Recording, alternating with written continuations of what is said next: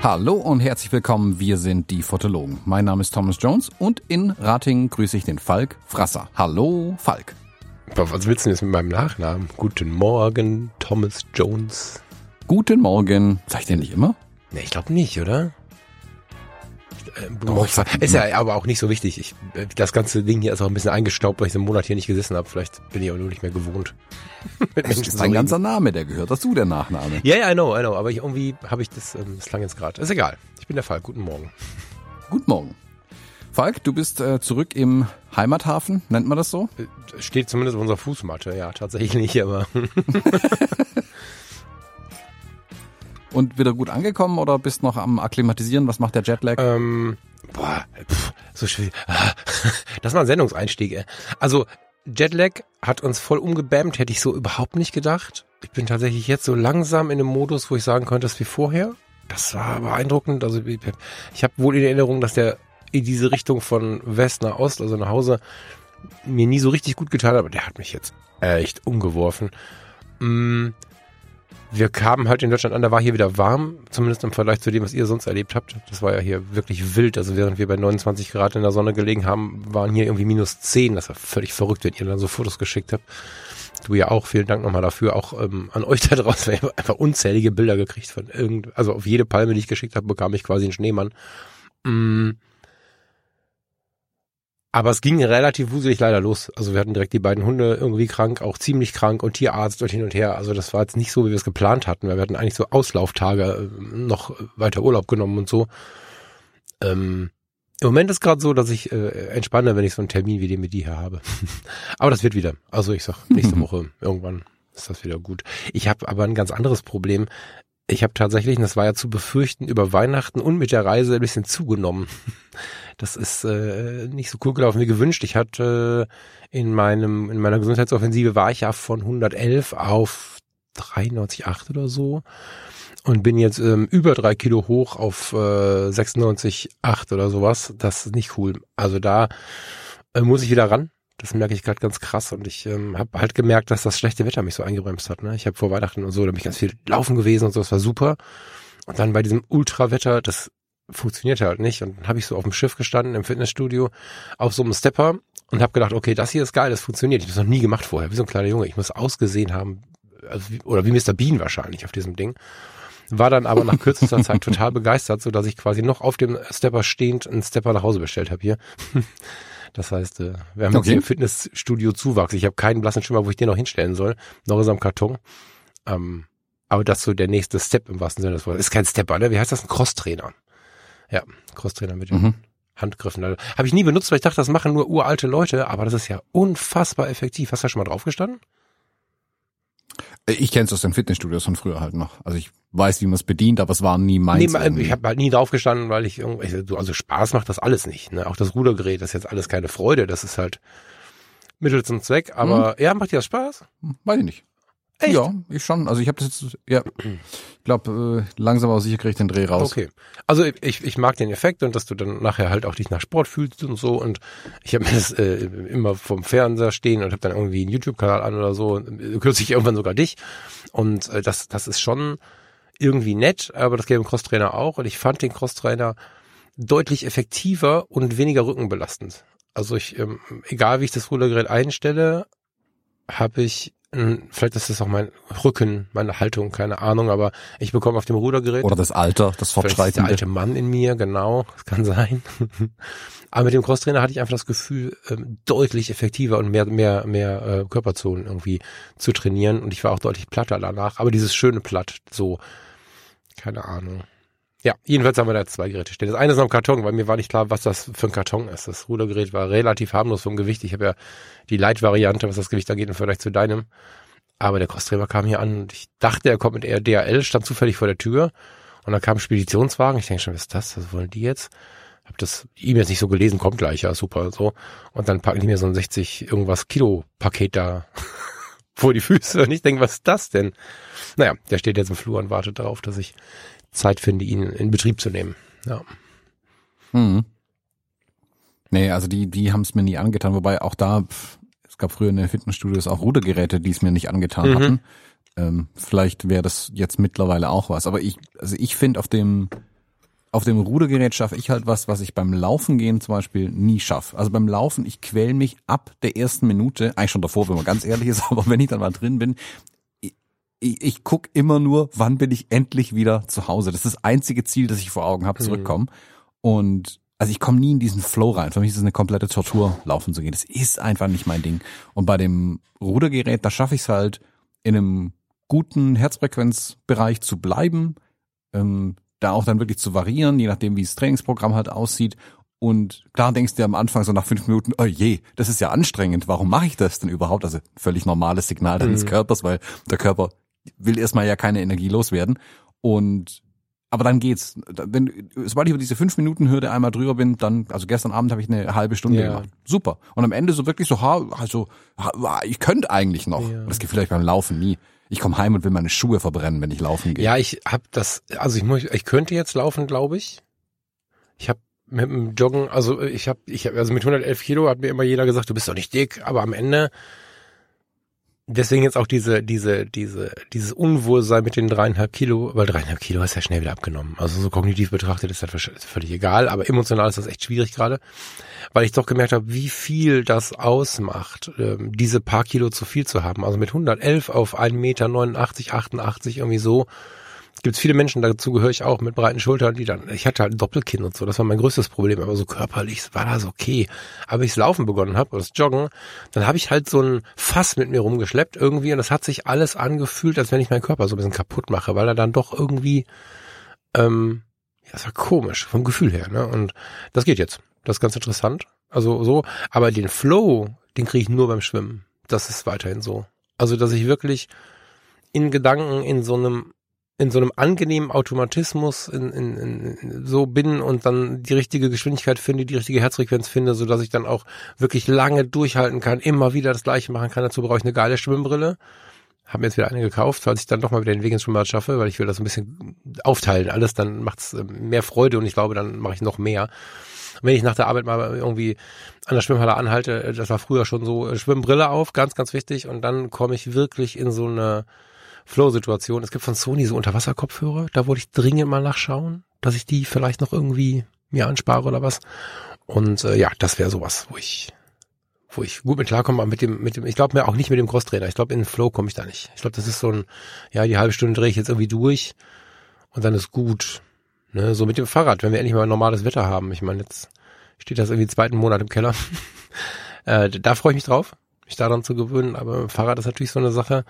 Im Vergleich zum Crosstrainer muss ich mit dem Fahrrad ganz schön lange fahren, um, um diese Belastung zu bekommen. Das ist, ähm, da bin ich gespannt, wie gut sich das auswirkt.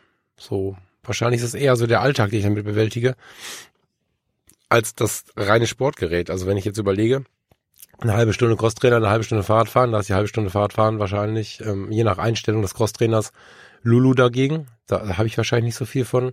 Wenn ich aber den Crosstrainer weiter benutze und äh, zum Bäcker und äh, zu meiner Mutter und diese Strecken dann mit dem Fahrrad fahre, dann macht es wahrscheinlich Sinn. So. Ja, weiß ich, ob das beim, also kommt auch an, wie weit die Strecken sind, aber ein Fahrrad, das macht es oftmals ja ein bisschen bequemer, weil du natürlich ausrollen kannst und so. Also vermutlich wäre es mit hingehen, das ist nicht rein kalorienmäßig gesehen mehr verbrannt, wobei ich keine Ahnung habe, aber so stelle ich mir zumindest vor, wenn es irgendwie Ja, ja, einigermaßen eben genau. Also ich laufe im Moment auch, durch die Gegend mit meiner. Mutter laufe ich halt 40 Minuten, wenn ich nachher schauen möchte. Das ist halt nicht mal eben, ich muss den Tag irgendwie einbauen, ne? 40 Minuten hinlaufen, wenn du gut zu Fuß bist, dann da Zeit verbringen, wieder zurücklaufen, so dass ich also häufig das Auto nehme.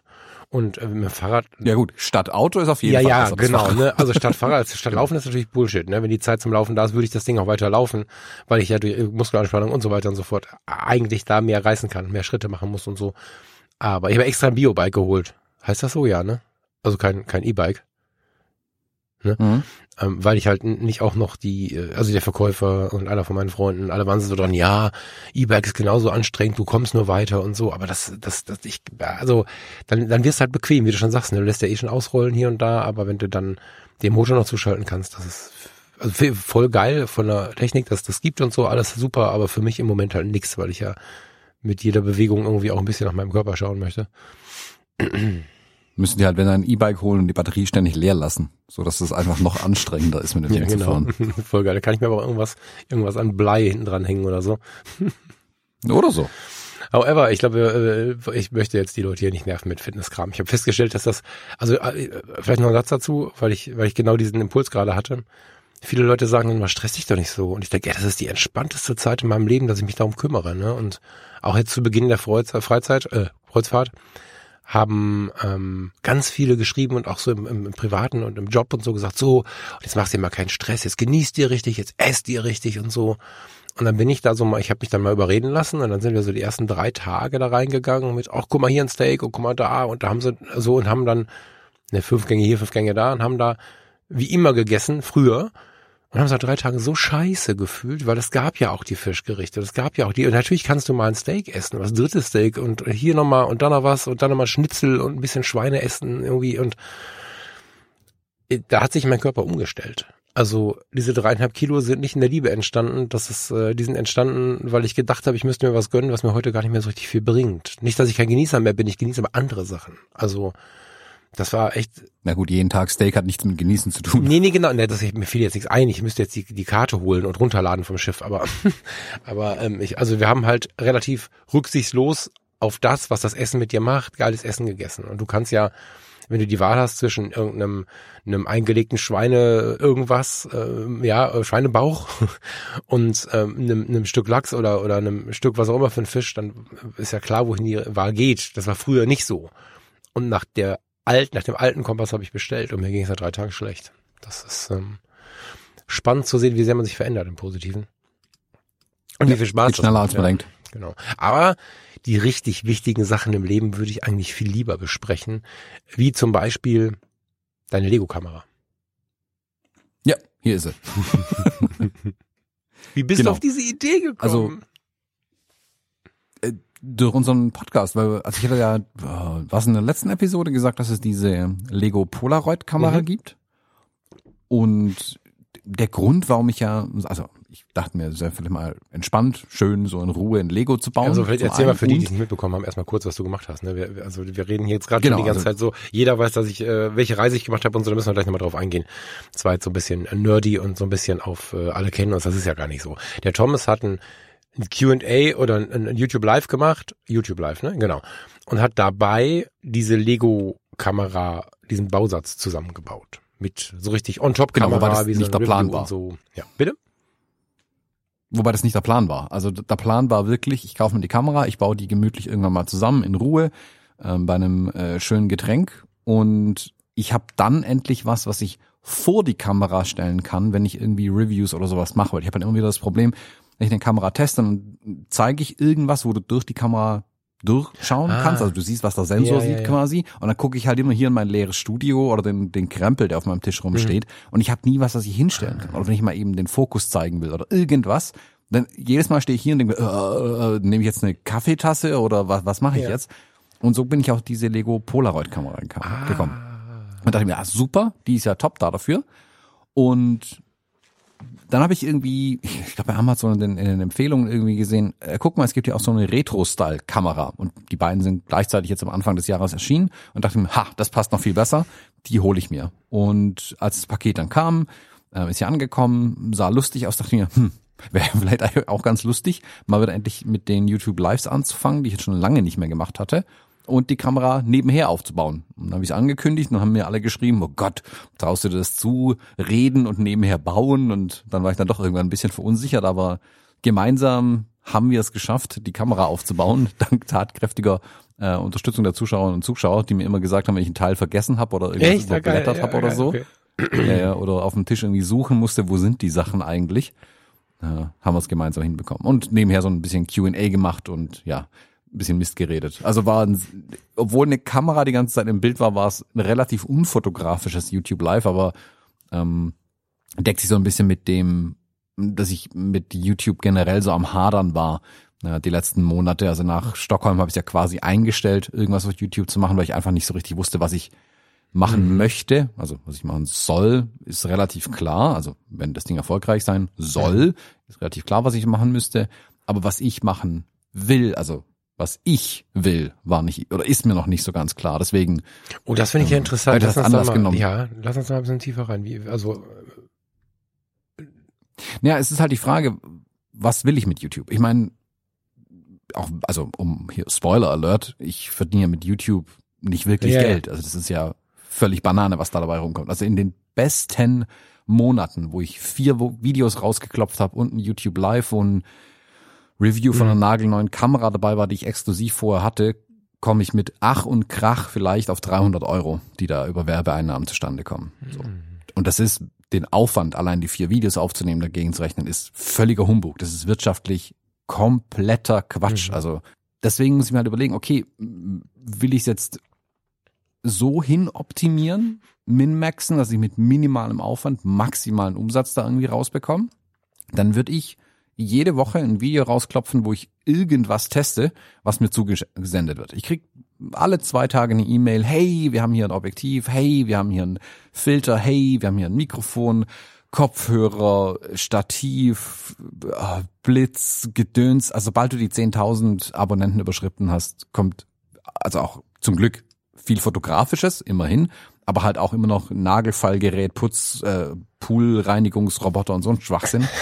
Und wenn ich das alles annehmen würde, würde es schon irgendwie gehen. Oder halt zum hundertsten Mal ein Video aufnehmen, ah, zehn Gründe, warum die Kamera jada jada jada. Oder hier wurde bla bla bla. Also so clickbaitiges Zeug irgendwie. Ich meine, ich habe es ja hin und wieder schon mal versucht, um einfach zu gucken, was passiert mit dem Video, um die, um die Zahlen testen zu können. Und es ist halt die Frage, ob mir das wirklich Spaß macht.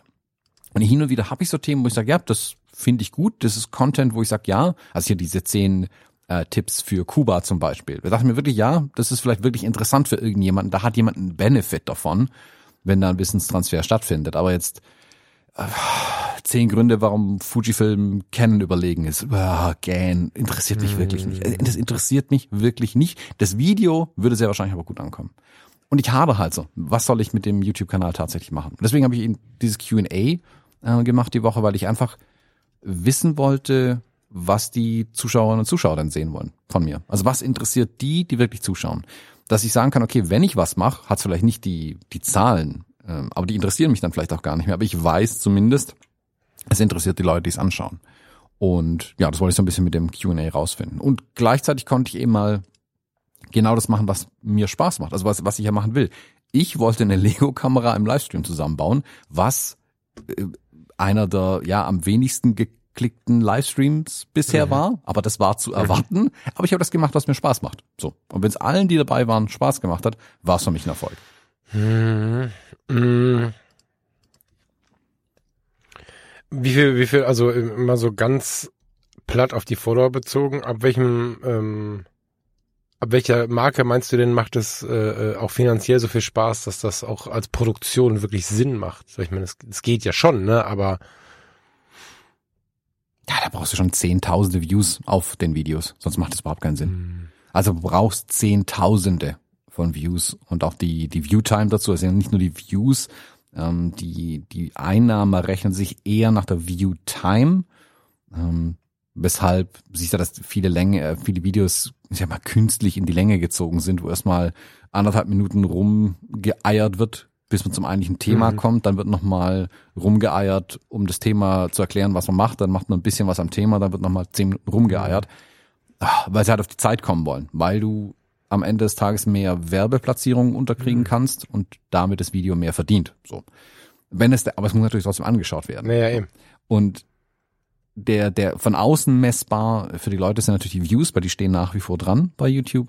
Und du kannst über den Daumen sagen, wenn alles unter 10.000 Views ist völlig vom Papierkorb. Also manche Videos knacken wirklich nicht mal die 10-Euro-Grenze, die ich mache.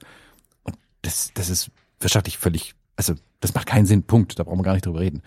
So Videos, das Video zur X100V zum Beispiel, ähm, die laufen gut und ich hatte fürs letzte halbe Jahr hatte ich mir, glaube ich, drei Videos zurechtgelegt oder Videoideen zurechtgelegt, was ich zur X100 Serie und zur X100V machen könnte. Ich habe keins davon gemacht, weil ich mir bei jedem Video dachte, ich ich trage hier nichts Neues bei. Weißt? Mm. Also ich hätte klar zehn Gründe, warum die X100V noch immer eine tolle Kamera ist, um den Hype weiter anzufeuern. Mm. So, weil alle wollen die Kamera ja nach wie vor und es ist schwer zu besorgen und ich kriege auch immer wieder Anfragen, hey, soll ich mir noch eine X100V kaufen, macht das Sinn? Ich meine, davon abgesehen, dass er eh nicht verfügbar ist, aber ähm, klar, das Video wäre bestimmt, hätte Klickzahlen mm. bekommen, aber es hätte mich nicht weitergebracht. Also es hätte mich nicht weitergebracht, es hätte die Leute nicht weitergebracht. Aber es hätte bestimmt 10.000 Views gehabt. Ich bin mir, mir, also, ich höre das jetzt seit fünf Minuten, aber ich bin immer so ein bisschen traurig, ist das falsche Wort, ne? aber ich weiß halt, wie gerne Menschen dir zuhören und zuschauen. Und denke mir dann, aus der Startposition, wir würden jetzt mal so rumspinnen, eigentlich bist du ja völlig etabliert, wir nehmen das jetzt mal als Startposition, wenn man, wenn man jetzt so zur Tür reinkommen würde, würde man sich ja freuen und darauf aufbauen. Und da denke ich dann immer, Vielleicht die falsche Denkweise, keine Ahnung. Aber an der Stelle ich mir, da muss doch irgendeine Möglichkeit bestehen. Die Frage ist nur, wie viel Freude macht sie dir? Ich meine, das finde ich ja gut, dass du das so abgleichst. Dass du so nicht sagst, ich mache jetzt irgendwas. Mm, aber ich habe mich, guck mal, du, guck mal, wie super interessiert ich an Fujifilm-Content bin. Das ist nicht mehr so viel. Ich finde die Kamera super schön, aber das Fotografieren mit ihnen ist jetzt nicht meins. Und das ist um Himmels Willen, jetzt schreibt mir nicht wieder 20 Mails, dass das ganz geil ist und dass ich spinne. Kann sein. aber was ich damit sagen will, ist, ich gucke mir trotzdem deine Videos an, alle. Und das ja, ich sitze jetzt auch nicht da mit einer unerfüllten Liebe, weil ich kenne Thomas Jones, ich kann ihn anrufen, wir könnten so, ne, also äh, das ist einfach cool, wie du das machst. Und an der Stelle überlege ich halt tatsächlich, wenn ich dann sowas höre wie, was soll ich denn hier machen? Mit, weil ich weiß, dass da draußen die Leute sitzen, die das auch wollen. Weißt du so? Genau. Es ist ja auch, das kam ja auch in dem YouTube Live rum. Also der, der Konsens, würde ich sagen, war, dass sich, dass mehr Fotopraxis gewünscht wird. Ähm, das geht mir genauso, also mehr Beispiele aus der Praxis, weniger Review. Mhm. Ähm, Review ist natürlich schnell produziert. Ich setze mich hier hin, ich, keine Ahnung, mit, mit Skript schreiben, zwei Stunden Aufnahmeaufwand, mache nochmal zwei Stunden in der Post. Äh, dann ist aber wirklich auch ein, ja, maximal zehn Minuten, wo, wo ich jetzt nicht in die Tiefe gehe und irgendwie großartig draußen was drehe oder so. Das findet komplett hier im Studio statt. Dann ist es an einem halben Tag bis Tag mhm. produziert. Mhm. In der Zeit kann ich halt ganz andere Tagessätze bei meinen Fotokunden aufrufen, so, das zum einen. Und es ist halt so ein bisschen, das Video ist ein paar Wochen interessant und dann ist es, verschwindet im, äh, im digitalen Nirvana irgendwie. Ja, durch den Technikbezug. Ne? Das ist aber, hm. genau, ist halt schnell gemacht allerdings. Hm. Wenn ich jetzt aber rausgehe und was eine Fotopraxis mache, ist es ungleich aufwendiger, ähm, das zu produzieren, weil musst rausgehen, du brauchst das richtige Wetter, du musst den Termin viel spontaner einplanen, ähm, du drehst die A-Roll, die B-Roll, du, ich habe keinen Prompter dabei, ich habe eine Million Takes, bis ich das auf dem Qualitätsstandard habe, wie ich das möchte und wie ich Sachen rausgebe und oder ich finde mich mit weniger ab, geht vielleicht auch, aber da ist der Aufwand viel höher aber die traurige Wahrheit ist, auch wenn meine Zuschauerinnen und Zuschauer das gerne sehen wollen bei mir, die Masse des YouTube-Publikums nicht. Mhm. Sprich, ich würde das, die Leute, die sich angucken, denen gefällt's besser. Das Video performt aber garantiert noch schlechter wie vorher. Sprich, ich bekomme noch weniger finanziellen Benefit dafür, muss aber mehr Arbeitszeit sogar dafür opfern.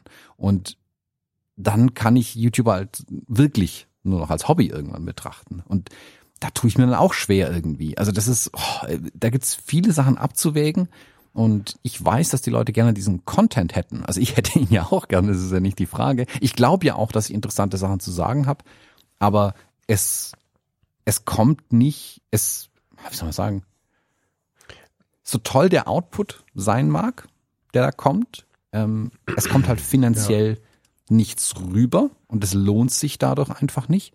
Und bei sowas wie dem, wie dem Buch, also dem JPEG-Rezepte-Buch oder dem äh, Storytelling-Buch, kann ich das verschmerzen, mm. weil der Aufwand dann auch vorbei ist. Wir haben das Buch geschrieben, wir haben die Bilder dafür gemacht und da ähm, liegt das Ding jetzt, ähm, hat einen Preis gewonnen und ich kann wirklich stolz sein auf das Ding, aber ich habe keinerlei mm. Aufwand mehr damit. Also an dem Buch haben wir seit seit es da ist im Prinzip nichts mehr gemacht und das ist okay mm. so. Und wirklich viel verdient haben wir auch nicht dran. Aber YouTube will jede Woche gefüttert werden. Ja, ja, ja. Jede Woche. Am besten ja, ja, zweimal also, die Woche. Und das ist ein ganz anderes. Ich, ich versuche ja immer so ein bisschen in meiner Welt nach Parallelen zu suchen, um es besser zu verstehen und eine Denkweise zu bekommen. Und das ist, ist, ist genauso wie mit dem Fotografie tut gut Freundeskreis. Als ich damit angefangen habe, hatten wir so Geldverdienen Fantasien. und haben halt gedacht, na ja, und wenn da 500 kommen, dann haben wir so und dann passt das so und dann kommt das Produkt und keine Ahnung. Und ähm, da habe ich die Kurve bekommen, die bei YouTube, glaube ich, nicht möglich ist. Äh, du kannst nicht groß verdienen, wenn du ein gutes Produkt angibst, weil du hinten raus auch viel Geld ausgibst. Ne? Also bei uns ist nicht so, dass da nichts kommt, ne? Aber das sind, das sind, das ist so, so ein fetteres Essen oder so. Also mehr ist das nicht. Und ähm, und ich rede nicht von einem Essen mit Kaviar und zwei Flaschen Shampoos, sondern Essen. Mhm.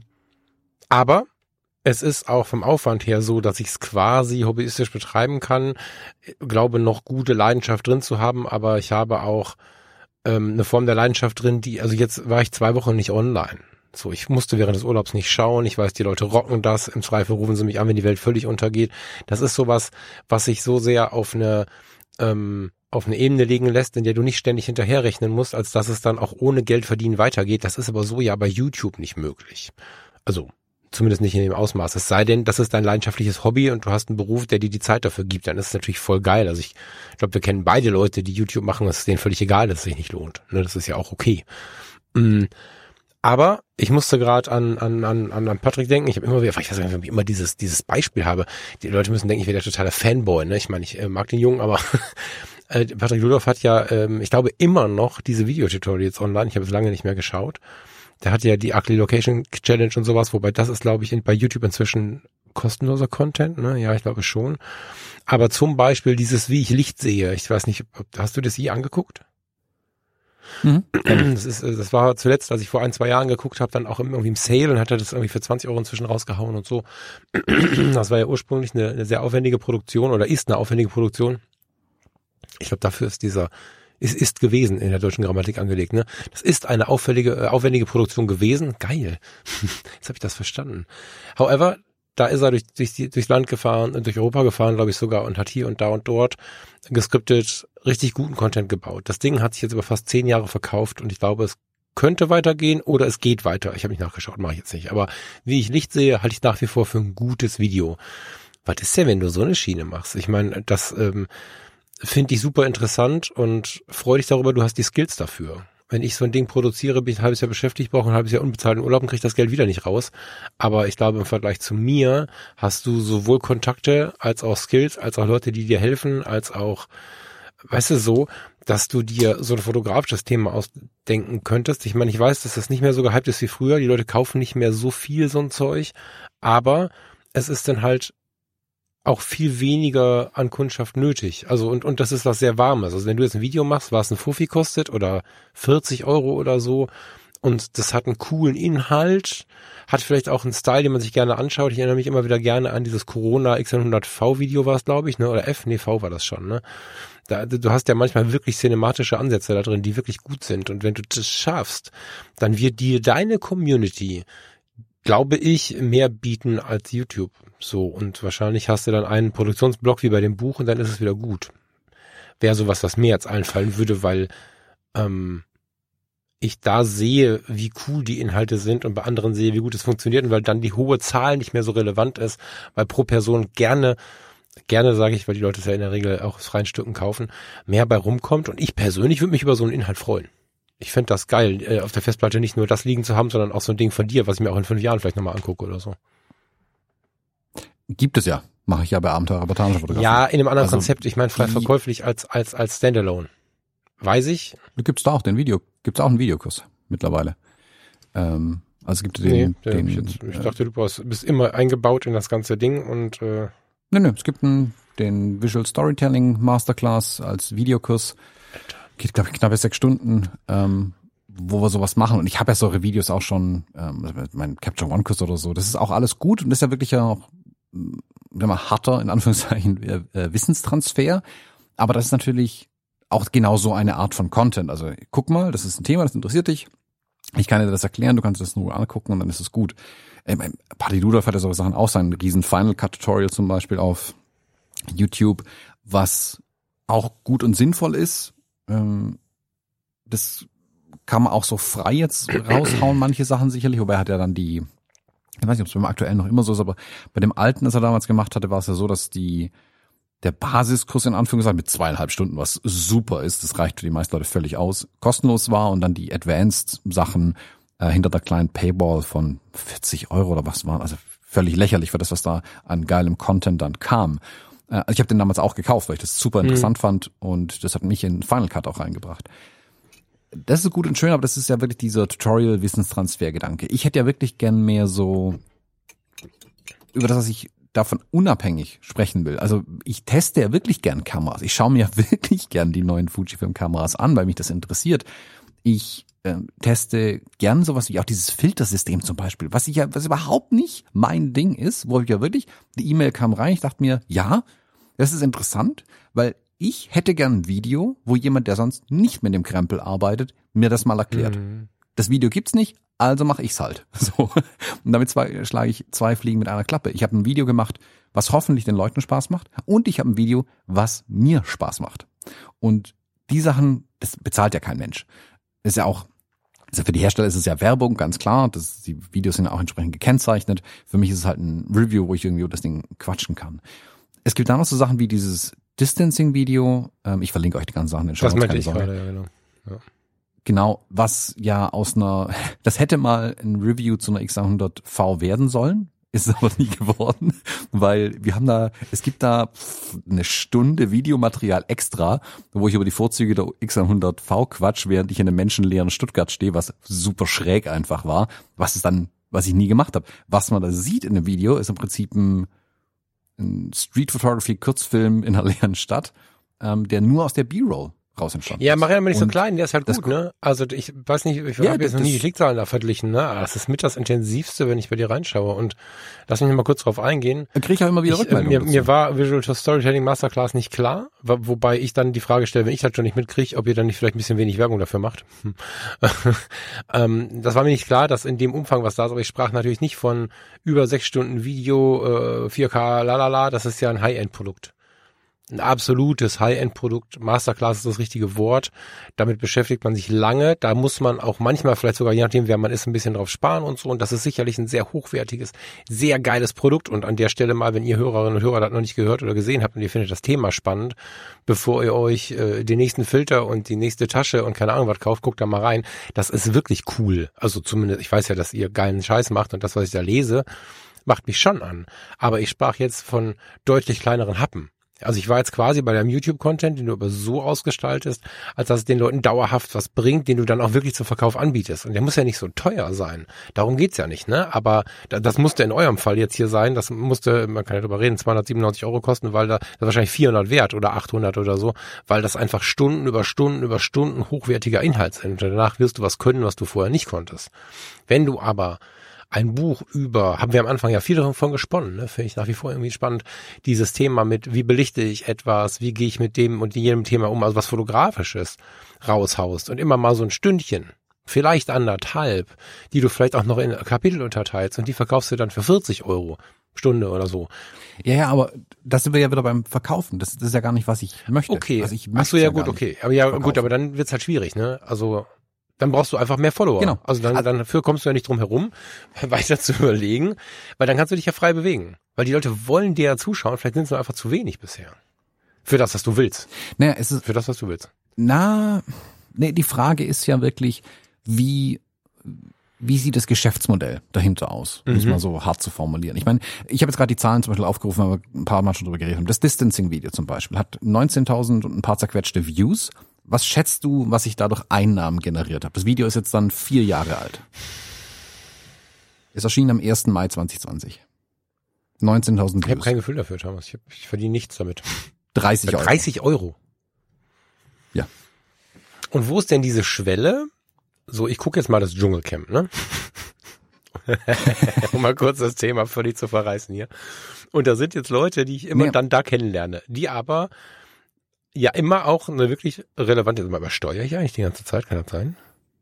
Ich habe immer so einen kleinen roten Punkt, sag mir das mal später bitte. Ähm, eben neues Mikrofon, kann das noch nicht so richtig. Äh, äh, da schaue ich rein und habe jedes Mal die Frage, wer bist du denn jetzt? Also hier, im Moment ist ja 24 Tim drin, ich weiß nicht, heißt der so? 24 Tim, ich glaube schon. Hast, das, hast du irgendwas mitbekommen oder gar nichts? Ich weiß nicht mal, dass es Dschungelcamp okay, war. Also, genau, ja, das spricht ja. falschen. ich muss das kurz mal.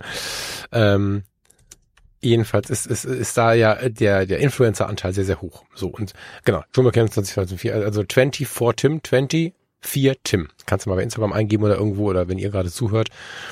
Der Typ ist einfach wirklich eine Maschine, was Content angeht, obwohl der ein 23-jähriger äh, äh, Junge ist, der da wirklich, also ich finde den super cool. Habe ich vorher noch nie gesehen, wäre ich nie drauf gekommen. Das ist ja wieder das Ding mit diesen, eigentlich kennt den kaum einer, könnte man denken, der hat 2,6 Millionen Follower. So. Natürlich lebt der davon. Und zwar auch, ich glaube, ziemlich gut. Jetzt brauchst du keine 2,6 Millionen, aber dann würde ich ja weiter überlegen, ob es nicht die Möglichkeit, ist. guck mal, da ist jemand, dem hören die Menschen gerne zu. Sind wir, glaube ich, also als wir Podcasten angefangen haben, habe ich zu dir halb angetrunken in der Kneipe in Heidelberg gesagt, wenn ich mit dir anfange zu podcasten, dann komme ich mit meiner dünnen Stimme und du bist der Typ, den sie alle heiraten wollen. So. Und das ist ja, da habe ich mit Spaß gesagt und mit Humor gesagt, aber du hast ja einfach Stimme, Ausstrahlung und so weiter. Die Leute wollen dir zuhören und wollen dich anschauen. Und jetzt hast du so eine Base in der fotografischen Blase und wenn du doch so viel Freude damit hast, dann wäre doch eine gute Konsequenz, und das hast du mit Sicherheit alles schon durchgedacht, wie ich dich kenne. Ich brauche hier gar nicht anfangen, die Unternehmensberatung zu machen, das kannst du besser als ich. Aber trotzdem ist in meinem Kopf der Gedanke, warum versucht Thomas Jones nicht von diesem Startbock, den er schon hat, und der ist ziemlich massiv, der ist warm, der ist wahrscheinlich beheizt mit den Followern, weil die alle so cool bei dir stehen. In Richtung 24 Tim wirst du nicht gehen können inhaltlich, aber die Überlegung, wie du da einfach mehr bekommst, so, ja, jetzt ist das natürlich immer eine Frage des Aufwandes, wie passt das in ein übriges Geschäftsleben, du hast eine Familie, die ernährt werden will, das ist mir alles relativ klar. Aber wenn ich immer wieder höre, wie viel, auf der einen Seite hast du ganz viel Liebe dafür und sagst, ich will das aber und ich möchte aber das und so und das ist viel Energie, was du da im Positiven drin hast. Und wenn es sich dann aber nicht lohnt, sagst du, ja, aber es lohnt sich halt nicht. Das, und ich denke mir, bevor wir dann irgendwann im Rollator hängen, muss das doch gehen, oder? Du hast ja eigentlich eine super geile Startposition für ein B-Projekt, mit dem wir alle nicht gerechnet haben. Weißt du? Naja, es ist die Frage, wie viel Potenzial ist tatsächlich da. In dir. Ich könnte natürlich jetzt, nee, wie viel Potenzial an ähm, Umsatz ist da? Also wie viel Potenzial an Viewership ist da? Wie viel Potenzial ist da an dem, was ich machen möchte? Weil es gäbe viele Wege, das ist nicht die Frage. Ich könnte jetzt anfangen, auch jede neue Canon, Sony, äh, äh OM Systems, Nikon, hast du nicht gesehen, zu testen, wöchentlich so ein Video rauszuklopfen, mir einen Editor zu suchen, der da hinten dran sitzt und das macht. Cool, dann hätte ich garantiert mehr Views, wäre viel regelmäßigerer Content, das würde auch den Backlog wieder befeuern, dann würden da schon, würde was zusammenkommen und irgendwie würde sich das dann selbst mit einem Video-Editor, wenn man das wirklich als Geschäftsmodell betreibt, auch tatsächlich lohnen. So, Punkt. Aber ich habe keine Lust, diese Kameras zu Ja, ja, da, vergiss doch mal die Kameras. Ich bin ja völlig frei gerade. Vergiss doch, vielleicht sogar die ja, Fotografie. Aber auch, ja, ja, aber ja, die guckt ja wiederum keine Sau an. Ja, deswegen, vergiss doch vielleicht mal die Fotografie. Ja, aber nee, was anderes will ich auch nicht. Also wie gesagt, ich will die Dinge machen, die mir Spaß machen. Und da ist die Frage, wie viel Potenzial ist in den Dingen, die mir Spaß machen? Weil ich rede nicht über Sachen, die, die mich nicht interessieren. Nee, das, das ist, ist nicht so die Frage. Das ist ja nicht der Wunsch. Aber das ist. Nee, nee, aber, aber wenn, nee, das ist ja die Frage, genau, das ist die Frage. Wenn die Themen, die ich gerne mache, nicht so viele Menschen ziehen, als dass es sich finanziell über die Werbeeinnahmen, so jetzt kommen wir zu dem Punkt, über die Werbeeinnahmen lohnen würde, muss ich mir ein anderes Geschäftsmodell überlegen. Es gibt ja sowas wie ähm, neben dem reinen Abo bei YouTube auch die, boah, wie heißt denn, die, nennen wir es mal Super-Abos quasi. Mitglieder oder was. Preis, ne, so. Mit Kanalmitgliedschaft, genau, Memberships ähm, Twitch, ne? dass dann ja. da ein paar Euros ja. zusammenkommen. Oder über, ich habe jetzt beim letzten Live zum Beispiel dieses bei mir Coffee-Ding äh, konsequent eingeblendet gelassen, was ich sonst immer nur ja. sporadisch mal gemacht habe. Und muss ich vielleicht schauen, dass ich nicht über YouTube das Geld reinbekomme, sondern über Art Mitgliedschaften, Bezahlfunktionen, sonstiges irgendwie. Ist das vielleicht der Weg? Aber auch da, wenn, wenn bei einem Video, wo 10.000 zuschauen, dann äh, 10 Euro über sowas reinkommen, rechnet sich's halt auch noch nicht. Auch da ist die Frage, wo ist diese, diese kritische Menge, dass sich das tatsächlich rechnet am Ende des Tages? Oder wo sage ich auch, okay, muss es sich wirklich rechnen? Also muss ich meinen Stundenverrechnungssatz wirklich darauf anwenden oder sehe ich es auch ein Stück weit als Werbeausgabe, was es ja auch ist. Also ähm, ich ist ja auch eine Bekanntheitssache, die bringt mir ja auch was in anderen Bereichen. So ist es ja nicht, das rechne ich schon damit rein. Aber bei 30 Euro pro Video müssen wir nicht nicht drüber reden, dass sich das nicht rechnet, irgendwas zu machen. Ich meine, in dem Distancing-Video waren zwei Leute beschäftigt. Wir waren, keine Ahnung, zwei, drei Stunden in Stuttgart unterwegs, plus ich habe nochmal zwei, drei Stunden an dem Ding rumgeschnippelt irgendwie, bis am Ende ein Video rauskam. Das, da sind wir heute noch weiter. Ja, pass auf, aber, aber zwei Fragen, warte, warte, jetzt ist es ganz schnell. Also erstmal die Frage, funktioniert das noch mit bei mir? Also, pass auf, bei mir ist so, die Zahlen auf den Podcast steigen weiter. Das ist halt total spannend. Ne? Hier bei, bei, bei Instagram habe ich jetzt ein paar verloren, weil ich äh, ein bisschen Content dazu gemacht habe, dass ich mich total freue, dass so viele Leute auf der Straße sind. Würde ich gleich gerne auch mal was dazu sagen. Dazu habe ich dann die letzten AfDler wahrscheinlich verloren. Das ist ganz cool. Da bin ich jetzt irgendwie 50 weggefallen neulich. Aber, oder irgendwie so was, ich zählte eigentlich nach, aber da ist, habe ich neulich gesehen, dass ich wieder unter irgendeine 3400, 3300, bin unter irgendeine Schwelle gefallen. Das ist mir egal, aber im, im, im äh, Podcast-Content funktioniert es schon. Jetzt habe ich ein, zwei Mal so leise Werbung eingeblendet und ich hatte ja zum Beispiel, ich habe so ein Dankeschön-Projekt bei Produkt bei fotografietutgut.de weil viele Jahre viele danach gefragt haben und am Anfang wurde das auch genutzt. Da kannst du ein Bild runterladen, das kannst du dir ausdrucken und das kannst du zu einem Preis kaufen, den du dir selber aussuchen kannst. Zum Danke sagen. Und dann kriegst du zum Dank von mir wiederum dieses Bild. Und es gibt die Amazon-Wunschliste auf falkfrasser.com.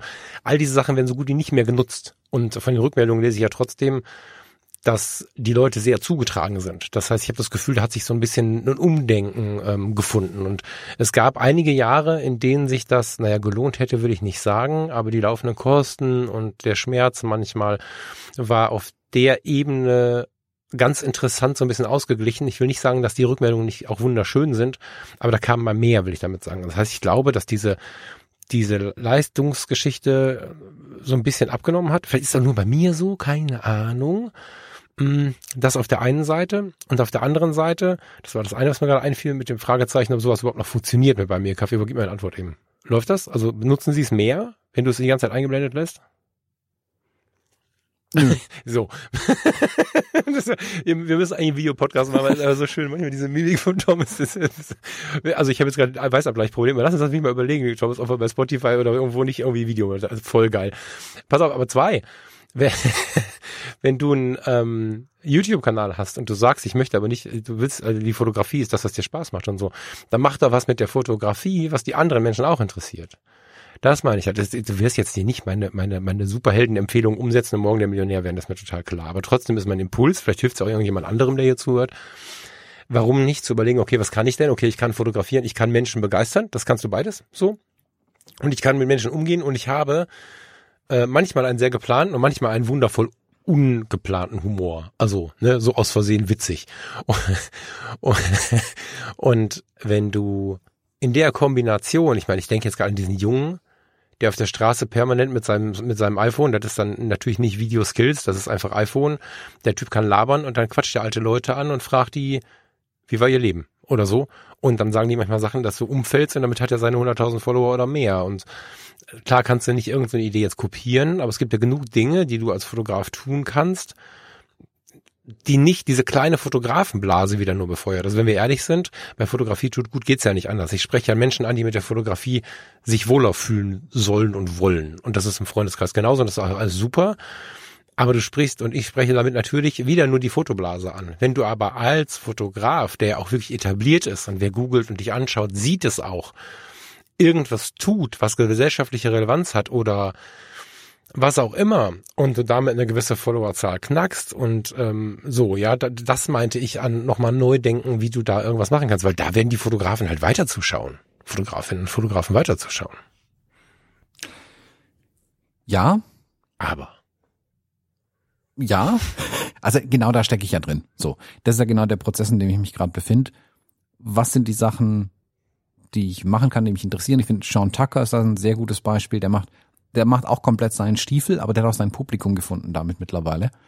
Und da ist die Frage, was ist da meine Nische? Wo passe ich da wirklich rein? Wie kriege ich das, was ich machen möchte, was mich interessiert, was dann möglichst auch andere interessiert, ähm, die ich dazu einladen möchte, dass es interessiert oder es sie interessieren sollte, ähm, um da dann was, es insgesamt so hinzubekommen, dass es funktioniert ich bin, ich bin voll bei dir, was du mir sagst, es ist mir nichts Neues. Es ist, ich habe halt noch nicht gefunden, was es tatsächlich ist. Mm, und da war dieses YouTube Live so ein, so ein Erstling, um zu gucken, okay, was ist die Meinung von, was ist die Meinung von denen, die für so einen Quatsch wie Lego bauen am Abend einschalten? So an einem, an einem was? Mittwoch, Donnerstagabend, Freitagabend war es, an einem Freitagabend sich freiwillig hinsetzen und einem anderen Typen zugucken und, und ihn dabei anbrüllen, wie er die falschen Lego-Teile zusammensteckt. Die Menschen, die ich wirklich schätze und liebe äh, alle 50, die dabei waren. Äh, ich liebe euch. 50, die und dabei waren, ist ja was wollen und was was wollen die sehen? Weil das ist wirklich der harte Kern. Also wer sich das angetan hat, meinen äh, tiefen Respekt. Ähm, das muss man wollen. So und ähm, die, die da dabei waren, der Konsens war, was an Meldungen kam, was mich auch danach noch über ähm, Insta und per E-Mail erreicht hat, äh, gerne mehr aus der Fotopraxis. Okay, das ist gut zu wissen, dass sie äh, das anschauen würden. Es steht natürlich dem gegenüber, das sind die, keine Ahnung, 10.000, die es nicht angeschaut haben, die statt einem Lego-Bauabend gerne nochmal ein Video zu X100V gehabt hätten, mm. wo ich sage, dass die Kamera toll ist. Also das ist ja die sichtbare gegenüber der unsichtbaren mhm. Menge. Und da gilt es jetzt für mich, was zu finden, was ich machen kann zukünftig. Ich meine, die nächsten Monate werden nochmal wild werden, da kommen wir vielleicht gleich noch dazu. Es geht jetzt nach Tokio auf den nächsten mhm. X-Summit. Ähm, da ist ja relativ klar, dass es da von mir irgendwelchen Content geben wird. Und da wird ein bisschen was drumherum passieren und das wird meinen YouTube-Kanal wieder vermutlich ziemlich gegen die Decke schießen. Mhm. Aber das ist ja nicht aus mir raus generiert. Das ist mir schon auch klar. Ich bin vielleicht auf diesem X-Summit in Tokio. Das heißt aber nicht, dass die Leute deswegen mir anschauen. Ich bin halt eine der Anlaufstellen, wo man das anschauen kann. Ich habe natürlich diesen relativ exklusiven Zugang, weil ich in Tokio mhm. bin. Und das ist, was mir, mir da hilft dann natürlich.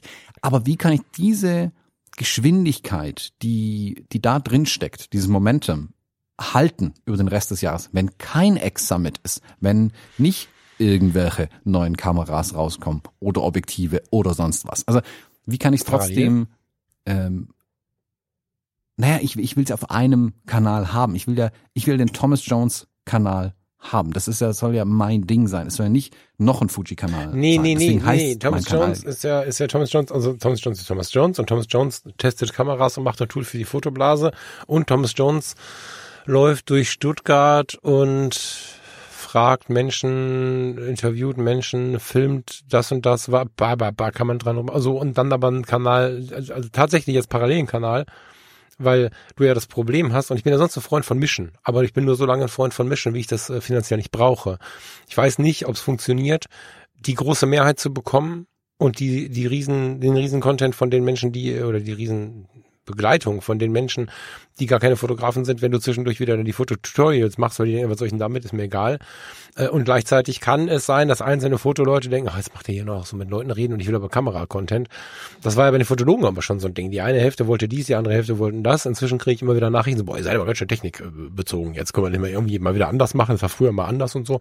Das ist ja was, äh, ne, dann machen wir es anders, dann machen wir wieder mehr Technik, was sich eigentlich sehr beißt. Also die Technik ist ja im fotografischen Bereich, solange du, wie du schon sagst, jeden Tag was Geiles hast, eine Goldgrube.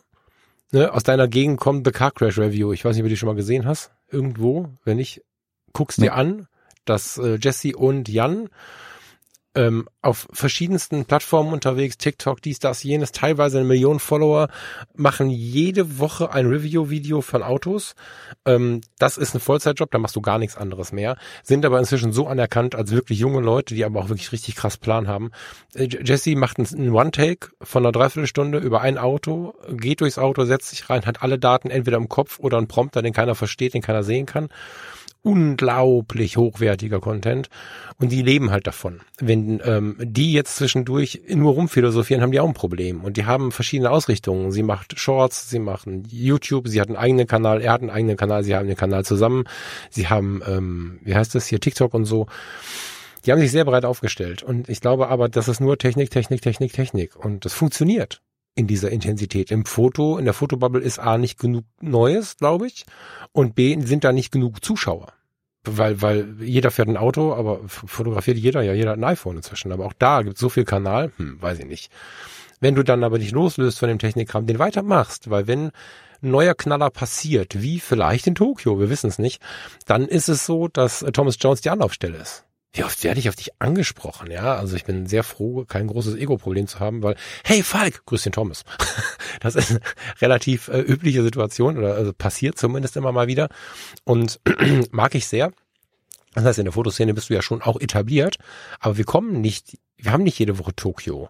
Wenn du aber ein Thema findest, mit dem du jede Woche die Menschen äh, berühren kannst oder zweimal im Monat oder so, dann ähm, da, da gibt es die Dinge. Ja, also was ich mit diesem ganzen Rumgestresse hier sagen möchte, ist, dass ich davon überzeugt bin, dass du alles hast, um viele Menschen zu erreichen. Ich glaube aber nicht, dass die Fotobubble ausreicht, weil wir zu klein sind in der Fotobubble. Und ich glaube, dass den Kram, den wir hier machen, zu behalten, total wertvoll ist. Wir haben damit angefangen, wir sind sehr dankbar dafür. Wir lieben diese Community. Also ich höre das bei dir immer raus, mir geht's so. Aber warum nicht einen zweiten Kanal machen, der ein anderes Thema macht, relativ straight, du, du bist politisch super interessiert, du bist gesellschaftlich super interessiert. Irgendwo da liegt ne, ein Stück Gold. So, und ähm, damit erreichst du auch Menschen, die sind auch super dankbar. Es geht nicht immer nur ums blanke Geld verdienen, aber ich glaube, dass du das Zeug hast, das Geld zu verdienen, die Leute trotzdem zu erreichen. Ich glaube aber nicht, dass mit Reviews geht. Ne, es ist so, die. In, in der Fotoblase. Genau, du hast jetzt gerade diese Automenschen, keine Ahnung, Kanal schon vergessen, was Car Crash Car. Crash Review. Ähm, also wenn, die hören halt im Leben nicht, ne? aber wenn die einer kennt, bestellt mal bitte einen lieben Gruß. Farina und ich gucken jedes Video. Das ist ziemlich zeitaufwendig, aber ja. Ich verlinke die mal, Aber ich schick dir mal. wenn du ja sagst, aber wenn du sagst, die leben davon, und das ist ja genau das, was ich eigentlich auch nicht will. Also ich will ja nicht von. Nee, YouTube die haben ja keine Blaupause Weil jetzt gemacht. Ne? So. Nee, nee, nee, aber ich meine, also das ist, das würde schon funktionieren, wenn ich sagen würde, ich stürze mich komplett nur noch auf YouTube. Glaube ich auch, mit dem entsprechenden Aufwand natürlich auch, dass ich den YouTube-Kanal auf ein Niveau kriegen kann. Ich muss mir dann halt überlegen, was ich contentmäßig mache, aber rein, rein, was die Machbarkeit angeht, bin ich bei dir. Ich könnte das Ding zu einem, zu meiner, zu meinem Hauptverdienst machen. Das möchte ich aber gar Da will ich auch gar nicht Weil das wäre hin. mir viel zu, Das soll sich aber lohnen. Genau, aber das wäre mir viel zu. Genau, es, na, es soll sich für den Aufwand lohnen, den ich reinstecke. Ich möchte aber nicht allen meinen Aufwand, also alle meine 40 Stunden da Genau. reinstecken. Aber genau, und da ist die Frage, die ich mir wirklich stelle, ist YouTube oder ist es generell mit der Art von Content überhaupt noch möglich, vertretbar den Aufwand einigermaßen mit einem Verdienst aufzuwiegen, dass sich das irgendwie rechnet? Oder ist diese Mitte, also wo mit einem gewissen Anspruch was gemacht wird, und noch ein bisschen was verdient ist, gibt es die überhaupt noch? Oder ist es wie in vielen anderen Bereichen heutzutage, dass in der Mitte kaum noch Platz ist? Du hast entweder Massenware, schnell und billig mit minimalem Aufwand produziert, aber rein über die Masse wird Geld verdient. Oder du hast die wirklichen High-End-Produkte. Siehe sechs Stunden Video, äh, Kurs über Visual Storytelling, der natürlich super produziert ist, der aber natürlich auch dann direkt Geld kostet. Und die Frage ist, die sich mir halt stellt, gibt es für mich mit meinem Anspruch und dem Anspruch ist das falsche Wort, aber mit dem, dem Ziel, auch irgendwas damit zu verdienen, damit die Zeit nicht ähm, als reines Hobby drauf geht, wo, die Zeit, die ich nicht, also die habe ich einfach nicht mehr die Zeit, dass ich es als Hobby betreiben könnte, gibt es da in der Mitte noch Platz für so ein Produkt? Gibt es diese Möglichkeiten? Und da, das ist die Frage, die sich bei mir im, im letzten halben Jahr eingeschlichen hat, was mich dann massiv auch blockiert hat im Kopf, überhaupt was Neues zu machen. Ich meine, ich habe sechs Wochen an diesem Video rumgekrampft aus Stockholm. Das hatte ich ja im Prinzip abgedreht in Stockholm. Und ich hatte es mh, drei, vier Tage später 80 Prozent fertig geschnitten. Und für die letzten 20 Prozent habe ich anderthalb Monate gebraucht. Für zwei Voice-Overs, die ich am Schreibtisch hätte einsprechen können jederzeit. Weil ich nicht sicher war, was ich eigentlich möchte und ob das Video überhaupt, also die große Sinnfrage, braucht die Welt dieses Video? So, also so weit war es dann irgendwann ja auch. Und das blockiert, das blockiert ungleich. Ich merke, wie mich das richtig blockiert, irgendwas zu machen. Weil du immer, weil ich immer das Gefühl habe, ich mache es dann auch für einen Papierkorb zum Beispiel. Ich meine, guck dir das Video an, das wir aus, aus Kuba mitgebracht haben, Kai und ich. Wir haben äh, in Kuba gefilmt, wir haben Interviews gemacht, wir haben ein bisschen aus Kuba berichtet, wir haben ein Interview mit äh, Felix Rodriguez aufgenommen. Kai hat mir die, die, das spanische Transkript auf Deutsch übersetzt. Ich habe was ausgewählt, was er mir als Voice-Over eingesprochen hat, was ich dann ins Video eingebaut habe, um eine, mal eine spannende Geschichte aus einem anderen Land äh, von einem Menschen mitzubringen, zu dem die wenigsten, die nach Kuba reisen werden, irgendwie einen Zugang finden können. Also wirklich, ich will nicht sagen exklusiv, aber das ist, das ist Content, den findest du nicht überall bei YouTube. Das Video interessiert keine Sau. Punkt. Also ich merke richtig, du siehst es ja in YouTube, ab welcher Sekunden genau die Viewers, die Viewerzahlen runtergehen. Und sobald das kommt, alle weg. Und scheiß, da ist kein XT5. Ja, das ist ja so, aber das da ist ja in den ganzen Unterhaltungsformaten so ein Riesenproblem oder, oder, oder die Herausforderung vielleicht auch. Mal wieder ein kleiner Umweg, aber wir müssen nicht die Kurve kriegen, das ist ja fürchterlich. Ich gucke auf die Uhr. Ähm, Ah, Struktur. Scheiß jetzt drauf, genau. ähm, wir haben kürzlich vor der Reise gedacht, komm, wir gucken mal ähm, Cocktail. Tom Cruise, Jamaika, so, haben wir irgendwie gedacht, komm, alter Film, Mhm. 80er Jahre, ich liebe, war meine erste Schallplatte, der Soundtrack, wir gucken mal Cocktail. Und da ist uns wieder aufgefallen, wie ungeduldig wir mit dieser Gesellschaft geworden sind. Also die Gesellschaft ist halt so, wir sind als Menschen so, aber auch die wir, die wir äh, uns einen Arte-Film angucken, wo der, wo, der- wo der Film beginnt mit fünf Minuten Autobahn fahren, äh, wir saßen da vor und haben gesagt, ja, komm mal, Punkt jetzt, was redest du da die ganze Zeit und so diese langen Dialoge der 80er Jahre, was eine geile Nummer, ne, so wie, wie wir, wir sind, wir können es kaum ertragen, dass Schauspieler äh, in der Einstellung in einem Raum eine Viertelstunde Inhalt geliefert haben, mit dem sie sich nur unterhalten haben und so. Und da ist mir sehr stark aufgefallen, weil wir mussten uns konzentrieren, diesen Film zu schauen. Und der ist jetzt nicht super tief oder so, das ist ja einfach so. Und wir hatten wirklich Probleme, so, ne. Es ist natürlich, die Probleme ist wahrscheinlich ein bisschen zu theatralisch besprochen, aber uns ist aufgefallen, was diese Geschwindigkeitszeit mit uns gemacht hat gerade. Und das ist wahrscheinlich auch so ein Ding bei YouTube. Ne? Ich meine, muss man bedenken, jetzt bist auch keine 20 mehr und ein 20-Jähriger filmt halt anders als ein 40-Jähriger. Und das ist schon auch eine Herausforderung, glaube ich. Ähm, aber ich glaube, dass es nicht eine ist, die nicht zu meistern ist. Ne? So, also ich, ich weiß, was du meinst. Du willst nicht äh, die sieben Millionen Follower haben, dass du nichts anderes mehr machen kannst. Dann macht YouTube den Kanal zu und du, du hast Feierabend, alles vorbei. Das geht natürlich auch nicht. Ne? Du bist, und das weiß ich, sehr intensiv. Mh, mm, du, du wehrst dich sehr zurecht, von einem Kanal oder einer Firma abhängig zu sein. So, und all diese Dinge sind dann, da spielen natürlich mit rein. Überhaupt gar keine Frage. Dennoch denke ich, also tust du ja gerade, dran rumdenken ist schon schlau. Und ich würde jetzt nicht das Ziel setzen, es vielleicht gar nicht mehr zu machen. Wenn es den Seelenfrieden bringt, auf jeden Fall. Aber ich würde es nicht tun an deiner Stelle, weil ich finde, dass du halt viel, viele Menschen erreichst. Und das ist, also viele Menschen auf einer sehr warmen Ebene erreichst, obwohl du über Technik sprichst.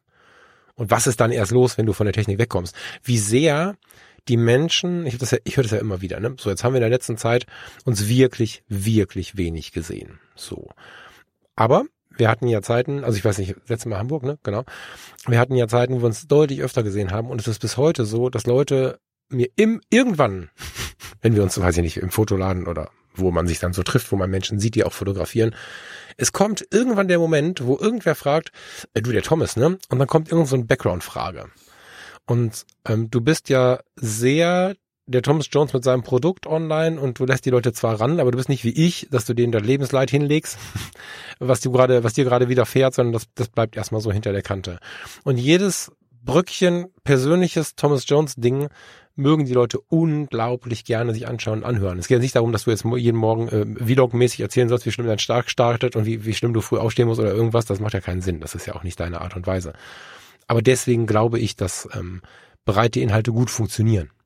So, ne? Also nur Technik, hätte ich gedacht, könnte funktionieren, könnte dir auch Freude machen. Aber da bist du ja auch wieder auf Qualität aus. Ne? Typischer Schwabe, und das ist auch gut so in dem Moment, dass du nicht jeden Kappestar zeigen möchtest. So. Super spannendes Thema. Können also vier Stunden weitermachen. Ähm, die Lösung wirst du finden, vermute ich. Vielleicht habt ihr Ideen, aber. Ah, wenn ich sie finde. Also vielleicht, wenn ich sie finde, kann auch sein, dass die Suche schon der Weg äh, des Ziels ist. Ja, ja, ja, voll. Gucken. Ja, ja, voll. Jedenfalls super spannendes Thema. Jetzt muss ich mal kurz hier bei uns drauf gucken, wenn wir hier unser super, was wir jetzt unbedingt noch hier verbauen müssen, weil ich muss irgendwann auch mal zum Dienst. Halbe Stunde. Die Lego-Kamera. Thomas Jones und YouTube. Wenn ihr Millionen Follower bei YouTube habt, dann ladet den Thomas mal ein. Oder bringt ihm, bringt ihm eure Ideen. Oder mir. Dann gebe ich sie ihm weiter. Oder wir machen es zusammen. So. Ähm, na, die, die Follower will ich nicht, ich will die Millionen Euros haben, ja. Also muss schon ganz so, klar sein. Damit hast du alles, was hätte entstehen Euros. können, verkackt. genau so. Am Ende angezündet. Ja, voll geil. Ähm, worüber wollen wir noch reden? Du möchtest noch, wir, also nee, wir möchten noch über Tokio reden. Genau, ich glaube, wir müssen ein bisschen gucken, was wir diesen Monat ja, ich, noch genau, rauskriegen müssen, bevor der nächste Monat dann rum ist. Grade, ähm, ähm, zu Ach so, warte mal, wann ist denn das? 20. Februar. 20. Februar ist der extra mit. Ähm, also du hast es ja schon gewusst, die habe ich ja vorher verraten. Die Katze ist ja mittlerweile aber auch aus dem Sack. Ich weiß gar nicht, ob das so, das, das wirkt ein bisschen, die Amerikaner haben es zuerst rausgetrötet. Deswegen war ich kurz selber irritiert, als ich es auf Insta mhm. gesehen habe. Und ich dachte mir, ja komm, wenn die sagen, dann kann der Ärger nicht mehr so groß werden. Da habe ich mal auch eine kleine Story dazu gemacht. Ähm, Examen in Tokio. Mhm. Äh, ich darf mit, bin von Fujifilm eingeladen worden, äh, dafür mitzugehen, zusammen mit dem Andreas Jürgensen vom Fuji X Forum. Shoutout an ihn an der Stelle und an Arne im Fuji X Forum. Wir machen auch wieder was aus Tokio, sonst wären wir nicht da. Ähm, wir, was es sicherlich geben wird, ist ein Live-Chat, wie beim letzten Mal, dass wir quasi live vom X-Summit berichten können. Was wir sonst noch machen, ist gerade noch ein bisschen in der Schwebe, weil natürlich Tokio, anders als Stockholm, auch eine ziemlich andere Zeitzone ist. Ähm, die, wir sind ja, was sind es gleich, äh, neun Stunden, äh, zu, nee, acht Stunden Unterschied, was einen natürlich schon ein bisschen für, vor ein Problem stellt. Also der Ex-Summit, äh, ich weiß nicht, ob die Zeiten schon raus sind, aber egal, der wird früh morgens stattfinden in Mhm. Deutschland, äh, auch wenn der nachmittags in Tokio ist. Ähm, und da ein Live-Video zu machen, während alle auf der Arbeit sitzen, ist natürlich hm, fragwürdig äh, im besten Sinne, ob das dann jemand anschaut und ob vor allem der immense Aufwand, der dahinter steckt. Also wir, ich habe beim aus Stockholm habe ich ein bisschen behind the scenes gezeigt, wie viel wir da reingesteckt haben. Wir bauen da ja locker einen halben Tag unser Studio irgendwo auf, müssen eine Million kleine Probleme lösen, ähm, äh, bis hin zu mit gesundheitlichen Problemen kämpfen. Das hat uns in Stockholm ziemlich Knüppel zwischen die Beine geworfen, aber irgendwie haben wir es dann doch hinbekommen. Aber der Aufwand ist relativ hoch. Und jetzt ist Tokio nochmal eine andere Nummer. Ich meine, New York war schon anspruchsvoll, äh, Stockholm auch. Tokio wäre, glaube ich, nochmal anspruchsvoller tatsächlich, mh, das da zu machen. Da müssen wir schauen, was wir machen. Wir machen aber auf jeden Fall was. Also folgt äh, meinem YouTube-Kanal, auf Insta auch gerne und auch dem YouTube-Kanal vom Andreas ähm, oder im Fuji X Forum wird das auch alles ankündigen, was wir dann machen. Und ich darf natürlich nichts verraten. Das war auch schon, ich hatte das YouTube Live mit der Lego-Kamera eingeplant, da war der X-Summit noch nicht angekündigt. Ich dachte mir, gut, dann stellt schon niemand Fragen zu diesem X-Summit. Und irgendwie ein paar Tage vorher war dann die Ankündigung da. Da dachte ich mir, super cool, jetzt weiß ich genau, was im Q&A gefragt werden wird. äh, hab da schon rummanövrieren müssen. Ich kann natürlich noch nicht verraten, was auf dem X-Summit äh, stattfinden wird. Ich kann nur so viel verraten. Ich weiß schon, was auf dem X-Summit passieren wird. Ähm, und das sollte euch reichen, glaube ich, um einzuschalten auf jeden Fall. Zu schauen, was da an, an Videos bei mir kommen wird, auf meinem YouTube-Kanal. Äh, ihr, ihr wisst schon, der mit den wenigen äh, Klickzahlen.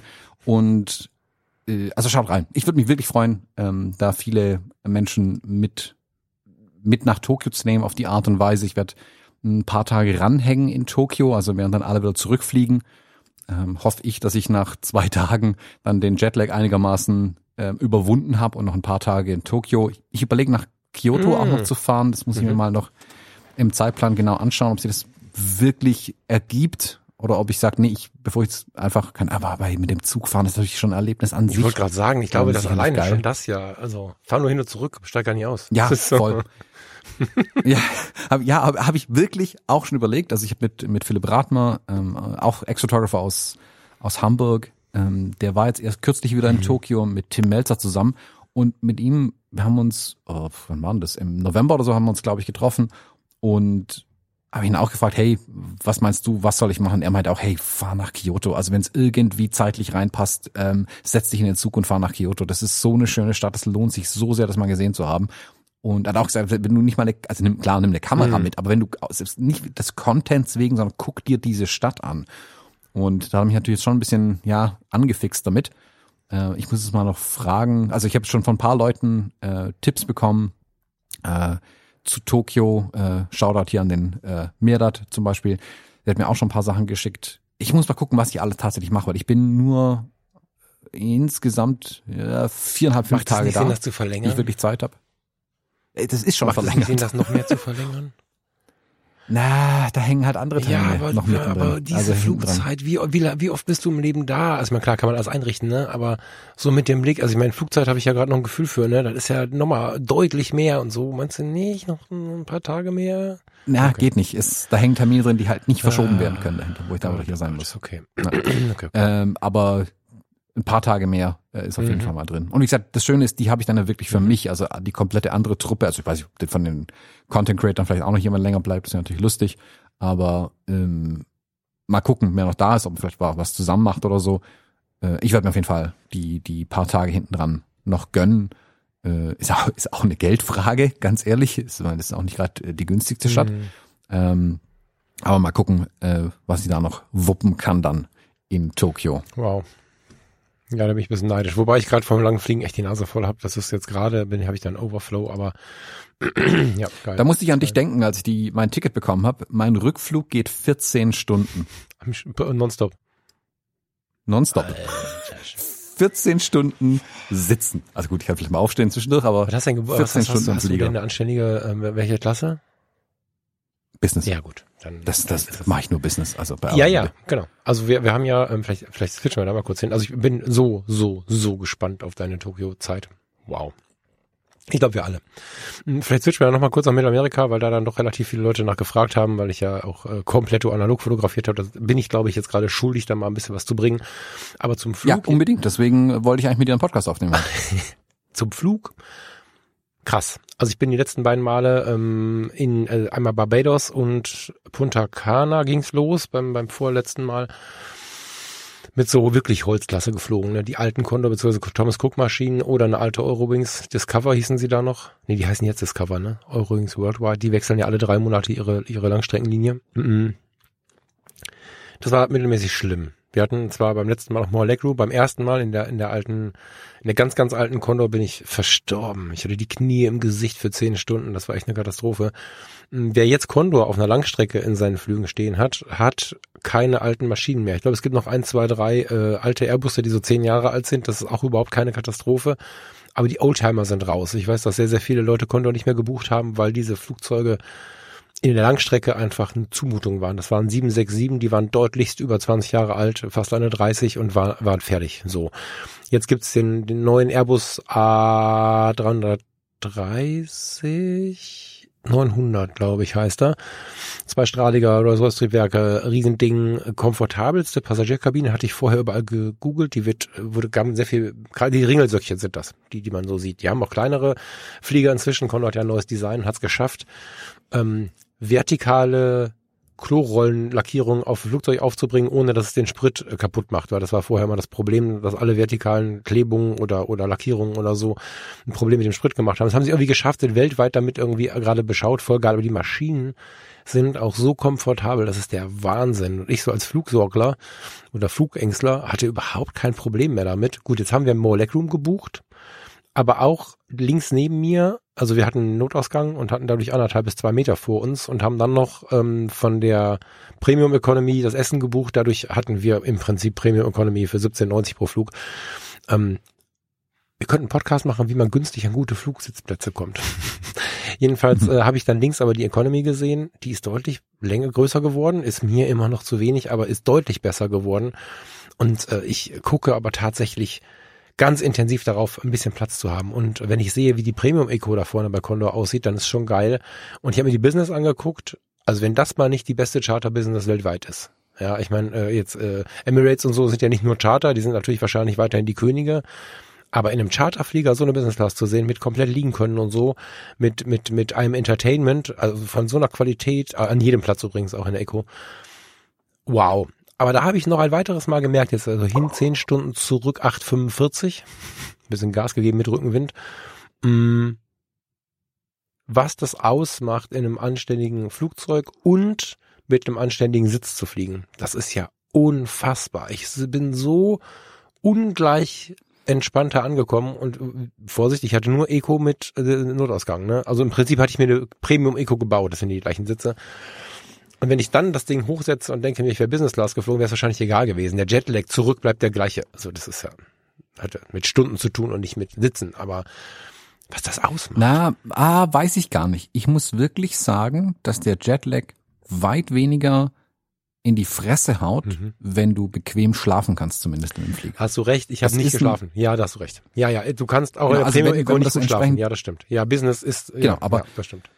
Genau, wenn du Business hast und dich hinlegen kannst, das war in, in New York so, das ist ein Riesenunterschied, ja, finde ja, ich. Weil gerade, also von ähm, New York hierher zurück, ist, da haut bei mir der Jetlag mehr rein als rüber. Rüber kriege ich irgendwie verpackt, Ach, vor allem weil das natürlich aus Adrenalin hoch ist, also nach New York und dann bin ich ja direkt raus und yeah, ja. ähm, durch New York gerannt, während alle so ein bisschen leicht lediert waren. Ja. Das hat mir weniger ausgemacht. Ach, klar, du merkst es, aber das war, das konnte ich irgendwie überbügeln. Zurück dachte ich, es bringt mich um, mhm. aber das war nach anderthalb Tagen war ich wieder drin. Spannend. Okay. Weil ich wirklich den Flug halt, es war ein Red Eye, also über Nacht, nachts schlafen konnte ich hier morgens angekommen. Das war so, mein Körper es war, ja, irgendwas ist komisch, aber ja, halt irgendwie mal eine Nacht schlecht geschlafen, ja, das Gefühl. Natürlich hast du total recht. Wenn ich, Rückflug war 17 Uhr, von La Romana, das ist so ein kleiner, das ist so quasi das Pendant zum Flughafen Rating Ost. Also die haben irgendwie vier Türen im, in, in, in einem einzigen Terminalgebäude und da kannst du dir die Tür aussuchen, dann musst du zu Fuß zum, zum Flieger gehen und so ganz kleiner, ganz, ganz kleiner Flughafen. Von La Romana ähm, 17 Uhr ging's los. Ein bisschen Verspätung. Ich glaube, 18 Uhr sind wir dann gestartet oder so. Nee, 15 Uhr soll es losgehen. Wir sind 16 Uhr gestartet, genau. Und äh, dann ging's aber in die Nacht und die war halt kürzer als, als sonst, weil wir dann ja um 7.30 Uhr oder was schon gelandet sind, deutscher Zeit. Das heißt, wir haben das Ganze verkürzt. Hätte ich jetzt den Flug überpennen können, wäre es wahrscheinlich sogar egal gewesen weil wir haben vorher den Tag ein bisschen anstrengend, angestrengt äh, verlebt, absichtlich, so dass wir dann müde um 17, 18 Uhr, 18 Uhr im Flieger, nee, 16 bis 17 Uhr im Flieger saßen so und dann um 7.30 Uhr wieder aussteigen, hätte funktioniert. Stimmt, wenn wir hätten schlafen können, wäre das Problem gar nicht gewesen. Ja, wahrscheinlich hast du recht. Das ist immer so eine Sache, ne? Also ich habe ein Leben lang gedacht, boah, Business, was soll das und so, aber also wenn ich im Leben nach Tokio komme, ich verspreche dir, ich müsste diese Business irgendwie bezahlt bekommen, sonst könnte ich da nicht hin. Also Eco nach Tokio überlebe ich nicht, glaube ich. Naja, es würde schon gehen, auch ähm, Eco zu fliegen. Du musst dann halt damit rechnen, dass du mal mindestens einen Tag drüben verlierst, den du einfach mit Jetlag zubringst. Mhm. Aber wenn du weißt, du musst am nächsten Tag auf dem Fujifilm X Summit stehen, Interviews führen ja. und äh, Content produzieren, dann kannst du nur Business fliegen, anders geht ja. das nicht. Also da, ich habe früher auch mal gedacht, ah ja, das bisschen mehr Bequemlichkeit und hier ein Müsli am Flughafen essen, das, also das ist mir der Preis nicht wert, ganz schwäbisch. Mhm. Aber ich, mittlerweile sehe ich selbst den Flug nach Stockholm habe ich Business genommen, mhm. weil auch da einfach dies, es ist entspannter, wenn du das Müsli in der äh, Lufthansa Lounge äh, zu dir nehmen kannst, dann noch ein Espresso kriegst, ja. du direkt zum Gate marschierst und mit Priority Boarding einfach einsteigst ja. und nicht ewig da rumsitzen musst. Äh, es macht das Reisen entspannter und du kannst dadurch direkt nach dem Ankommen in irgendein Meeting reinrennen. Ja, das und dann ähm, macht der Begriff ja, Business ja, ja, Sinn. Ja, also ich, ähm, ich weiß, dass jetzt vielleicht jemand mit dem Kopf schüttelt, aber versucht es mal. Also überhaupt das Bestreben, die Reise so stressfrei wie möglich zu gestalten. Also wir haben ja jetzt, da haben viele Leute auch den Kopf geschüttelt, als sie die Stories gesehen haben. Wir haben, wir fahren 20 Minuten zum Flughafen, wenn überhaupt, und wir sind äh, häufig im Flughafen eine Pizza essen mit Blick aufs Vorfeld. Wir kennen da die Kellner schon, weil also es ist wie für andere Leute in Restaurants der Flughafen wirklich um die Ecke und wir fahren durch den Wald und über die Felder und aus dem Land weg und sind sofort am Flughafen. So, das ist um die Ecke. Und wir haben uns ein Hotelzimmer genommen. Wir haben die Nacht vorher im Maritim am Flughafen mit Blick aufs Vorfeld übernachtet, weil ähm, ich halt irgendwie angeregt habe, pass auf, alle Langstreckenflüge, die wir gemacht haben, waren irgendwie fünf Uhr aufstehen, kommt das Taxi, wir haben noch was vergessen, wir müssen noch was packen, jetzt müssen wir los, wo ist das Taxi zu spät oder der Kumpel ist zu spät, hat verschlafen, keine Ahnung. Dann hast du doch auf der Autobahn irgendwas, dann springt irgendein Auto nicht an und dann wird es hysterisch und ich hatte da so krass keinen Bock drauf, dass ich gesagt habe, okay, jetzt haben wir lange auf die Reise gespart, die 100 Euro fürs Maritim sind jetzt auch noch drin, bisschen mehr, bisschen mehr was. Und dann haben wir um 16 Uhr am Vorabend uns im Maritim eingefunden, haben unser Zimmer be belegt, haben erstmal einen Kaffee getrunken, sind irgendwann rüber zum Flughafen, haben um, ich glaube, 18 Uhr oder was ein Late-Night-Check-In gemacht, haben noch einen Termin für die Sicherheitskontrolle gemacht, weil ich die Filme ja, schöne Überleitung, irgendwie durch die Sicherheitskontrolle kriegen musste, ohne dass sie gescannt werden. Äh, waren dann noch was essen, sind schlafen gegangen, die Koffer waren schon weg, sind mit dem Handgepäck morgens rüber, eingecheckt waren wir auch schon, sind zur Sicherheitskontrolle und saßen dann im Flughafen rum, ganz entspannt, ach komm, wir shoppen noch ein bisschen, wir haben noch Zeit. Ich sag, ich habe irgendwie jetzt kein cooles Parfüm mit, ich meins war leer, hab ich, hm, komm, wir gehen mal gucken, haben mir irgendwie 80er Jahre, nee, 90er Jahre mäßig noch irgendwie Davidoff geholt und, und so. Und dann irgendwann haben wir uns in den Flieger gesetzt. Und das war so anders als dieses morgendliche Anreisetheater, weil es ja keinen Sinn macht, sich ein Hotelzimmer zu nehmen und so. Und wenn man das jetzt noch mit Business Class und so aufgesättigt hätte, wäre das noch mal krasser, schöner gewesen. Ist halt immer eine Frage des Preises. Ne? Also die Business Class da, in dem Kondorflug jetzt hätte uns ähm, pro Person, ich glaube 700 Euro gekostet. Uh, ne? Verständlich. Ähm, fand ich sogar relativ günstig, wenn ich überlege hin und zurück, also 350 pro Flug. Ähm, schon okay, aber das war nun wirklich nicht mehr drin. Ne, so. Aber es lohnt sich. Also wer kann, soll es tun, finde ich. Ja, wer kann und wenn sie es halt, also wenn sie es anbietet, im Sinne, wenn, wenn du halt direkt danach auch Termin hast und so Zeug, dann macht es wirklich ja, Sinn. Du kannst, macht das auch Sinn, um schönes Leben zu haben. Weißt du? Also. Ja, genau, oder es halt wirklich entspannt ja, haben willst. Ja. Und dann ist aber, dann ist ja wirklich eine Geldfrage. Auch genau. wenn du tatsächlich für Business reist, finde ich, macht es mittlerweile total Sinn. Mhm. Also dann das so zu machen auch. Also es keine Ahnung, wie in der, in der Bahn äh, buche ich auch konsequent erste Klasse zum Beispiel, weil einfach weniger los ist, habe ich ein bisschen mehr meine Ruhe, kann mhm. da arbeiten, ähm, habe einen Tisch und gut.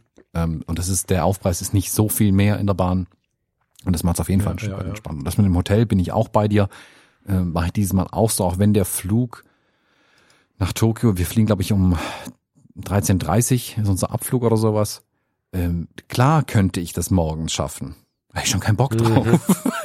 gehe ich auch die, na, äh, den Tag vorher hin, ähm, äh, hab alles, was ich brauche in meinem Rucksack drin, kann vielleicht sogar hoffentlich mal als abwechselndes Gepäck schon am Tag vorher wieder abgeben. Hat das eine Zeit lang auch nicht funktioniert. Äh, und dann kann ich da am nächsten Tag einfach mit dem Rucksack reinlatschen und äh, nach Tokio fliegen. Hm. Ja. Ja, Flughafen-Content. Ähm, ich überlege, was wir noch liefern. Ja, aber du wolltest eigentlich von analoger Fotografie erzählen. Genau. Sag genau. mir, was hast du jetzt Also, entgeltlich gemacht? Genau, also ich habe tatsächlich ähm, die Ich überspringe das Camp David Ding, ne? Das hatte ich jetzt gerade noch so, soll ich das noch machen, soll ich das nicht machen? Ich überspringe es erstmal, ich glaube, ich habe es aber bei Fotografie tut gut auch schon angedeutet. Wir waren ein bisschen ernüchtert, was das Publikum angeht. Hört euch Fotografie tut gut an, da habe ich das schon äh, umschnitten. Sei denn, der Thomas fängt gleich nochmal damit an, aber wir gehen mal auf die Fotografie, weil sonst haben wir hier ein, ein Problem mit unseren Zuhörerinnen und Zuhörern. Ich habe tatsächlich nur analoge Kameras mitgenommen. Ich hatte natürlich das iPhone in der Tasche und die GoPro in der Tasche. Das iPhone habe ich für Erinnerungsfotos, aber auch viel für so kurze Videoclips und so genutzt. Das war auch schön, aber halt nicht so fotografisch. Und die GoPro hat so viel Freude gemacht, dass ich sie bereits verkauft habe wieder. Die ist jetzt bei YouTube äh, raus. Äh, bei YouTube. Die ist jetzt bei eBay raus. ähm,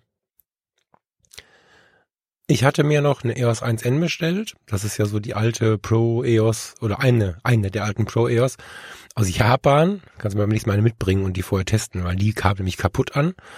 Mm, somit bin ich mit der Pentax MX losgeflogen, die ich ja eh mitnehmen wollte. Ne? Die ist halt ja wundervoll manuell. Im Film machst du mit dem Daumen weiter und so, das ist schon geil. Die hatte ja neue Lichtdichtungen bekommen, war einmal durchgecheckt und so. Die habe ich mit einem 28 mm mitgenommen, aber ohne irgendwas anderes. 28 mm, Punkt. Und ich hatte ähm, eine EOS 300V mit, 15 Euro bei eBay. Das ist so diese letzte Plastik-EOS, die noch bis 2005 oder 7 verkauft wurde, weiß ich gar nicht. Ähm, also die, die haben ja bis 2007 eine Konsumerlinie weitergebaut und zwei Profilinien, die EOS 3 und die EOS 1V. so, und die ähm, 300V, ganz günstiges Ding, mit Pech, bezahlst du einen Huni, aber eher so 30, 20, 50 so. Ähm, die hatte ich mit mit dem 5014, was ich eigentlich für die große gekauft hatte und ich hatte das 150 500 mit, das Sigma, aber halt nur mit den mit der analogen EOS. So, hatte 30 Filme im Gepäck und war, weil ich mich die Wochen vorher ein bisschen intensiver beschäftigt habe mit dem ganzen Thema. Ähm, welche Filme? Bitte?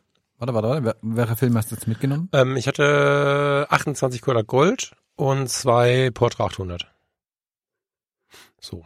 Äh, danke an euch alle, weil mit den, mit den, mit den Kodak Gold war immer mal wieder ein Follower dabei oder eine Followerin, die entweder direkt den Film gekauft haben und mir den geschickt haben äh, oder gefragt haben, brauchst du Filme? Hier liegen gerade welche und so. Das war ja zwischendurch immer schwierig bei, bei Rossmann und DM. However, ich hatte diese Filme jetzt mit und nichts anderes. Und ähm, weil ich mich vorher auch dann wirklich viel intensiv mit der analogen Fotografie beschäftigt habe, habe ich es dann jetzt durchgezogen. Ich habe lange gehadert und überlegt, dann doch die EOS R mitnehmen und so. Und ich habe sie dann schlussendlich zu Hause gelassen. Und ich kann guten Gewissens sagen, dass ich,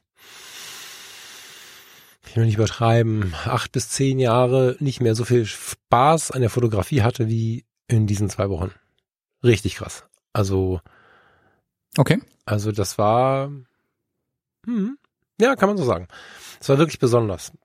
Die Art und Weise ranzugehen auf so eine, auf diese Lebensgeschichte relevante, auf relevanten Reise, also die Lebensgeschichte bezogen, wie man sich erinnert, wovon man nochmal sprechen wird, im Positiven, im Schönen, im Negativen, weit weg, teuer Geld bezahlt und so weiter. Da gibt's ja ganz viele Facetten, äh, die auf dieser Kreuzfahrt dafür sorgen, dass wir ewig davon reden werden. So und ähm, vor allen Dingen ewig viele Erlebnisse an Land, von denen wir immer wieder reden werden. Und bei mir ist es jetzt auch so ewig viele Erkenntnisse zum Blick auf die Fotografie, an die ich immer wieder denken werde. Ich glaube, die jetzt äh, mir auch also unfassbar viele Knoten gelöst haben und so. Und das war ganz, ganz besonders, mit diesen Kameras durch die Welt zu ziehen und zu gestalten und zu überlegen, nochmal das Ich bin neu Gefühl zu haben.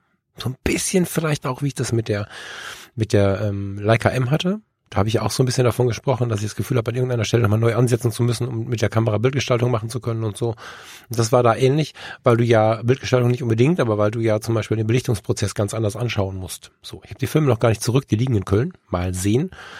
Aber du belichtest den, das wissen viele, aber vielleicht nicht alle, du belichtest den analogen Film ja so ähm, oder mit dem mit dem Fokus darauf, dass dir nicht wie im Digitalen die Lichter ausbrennen oder auszubrennen drohen, sondern es drohen dir eher die Schatten abzusaufen. Das heißt, du belichtest eher ähm, oder du misst die Belichtung eher in den Schatten hinein, weil du deine Zeichnung im Schatten hast und wenn du dann eine Überbelichtung im Licht hast, wird sie wahrscheinlich trotzdem Zeichnung erhalten.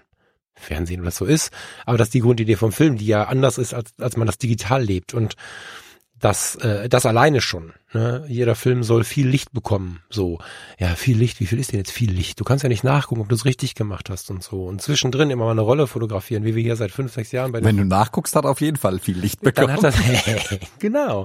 Und mal eine Rolle auf zwei, wie wir das hier immer mal gemacht haben, dann über die Ergebnisse freuen, ist schön und gut, aber ja, am Ende waren es 22 Filme, die ich fotografiert habe.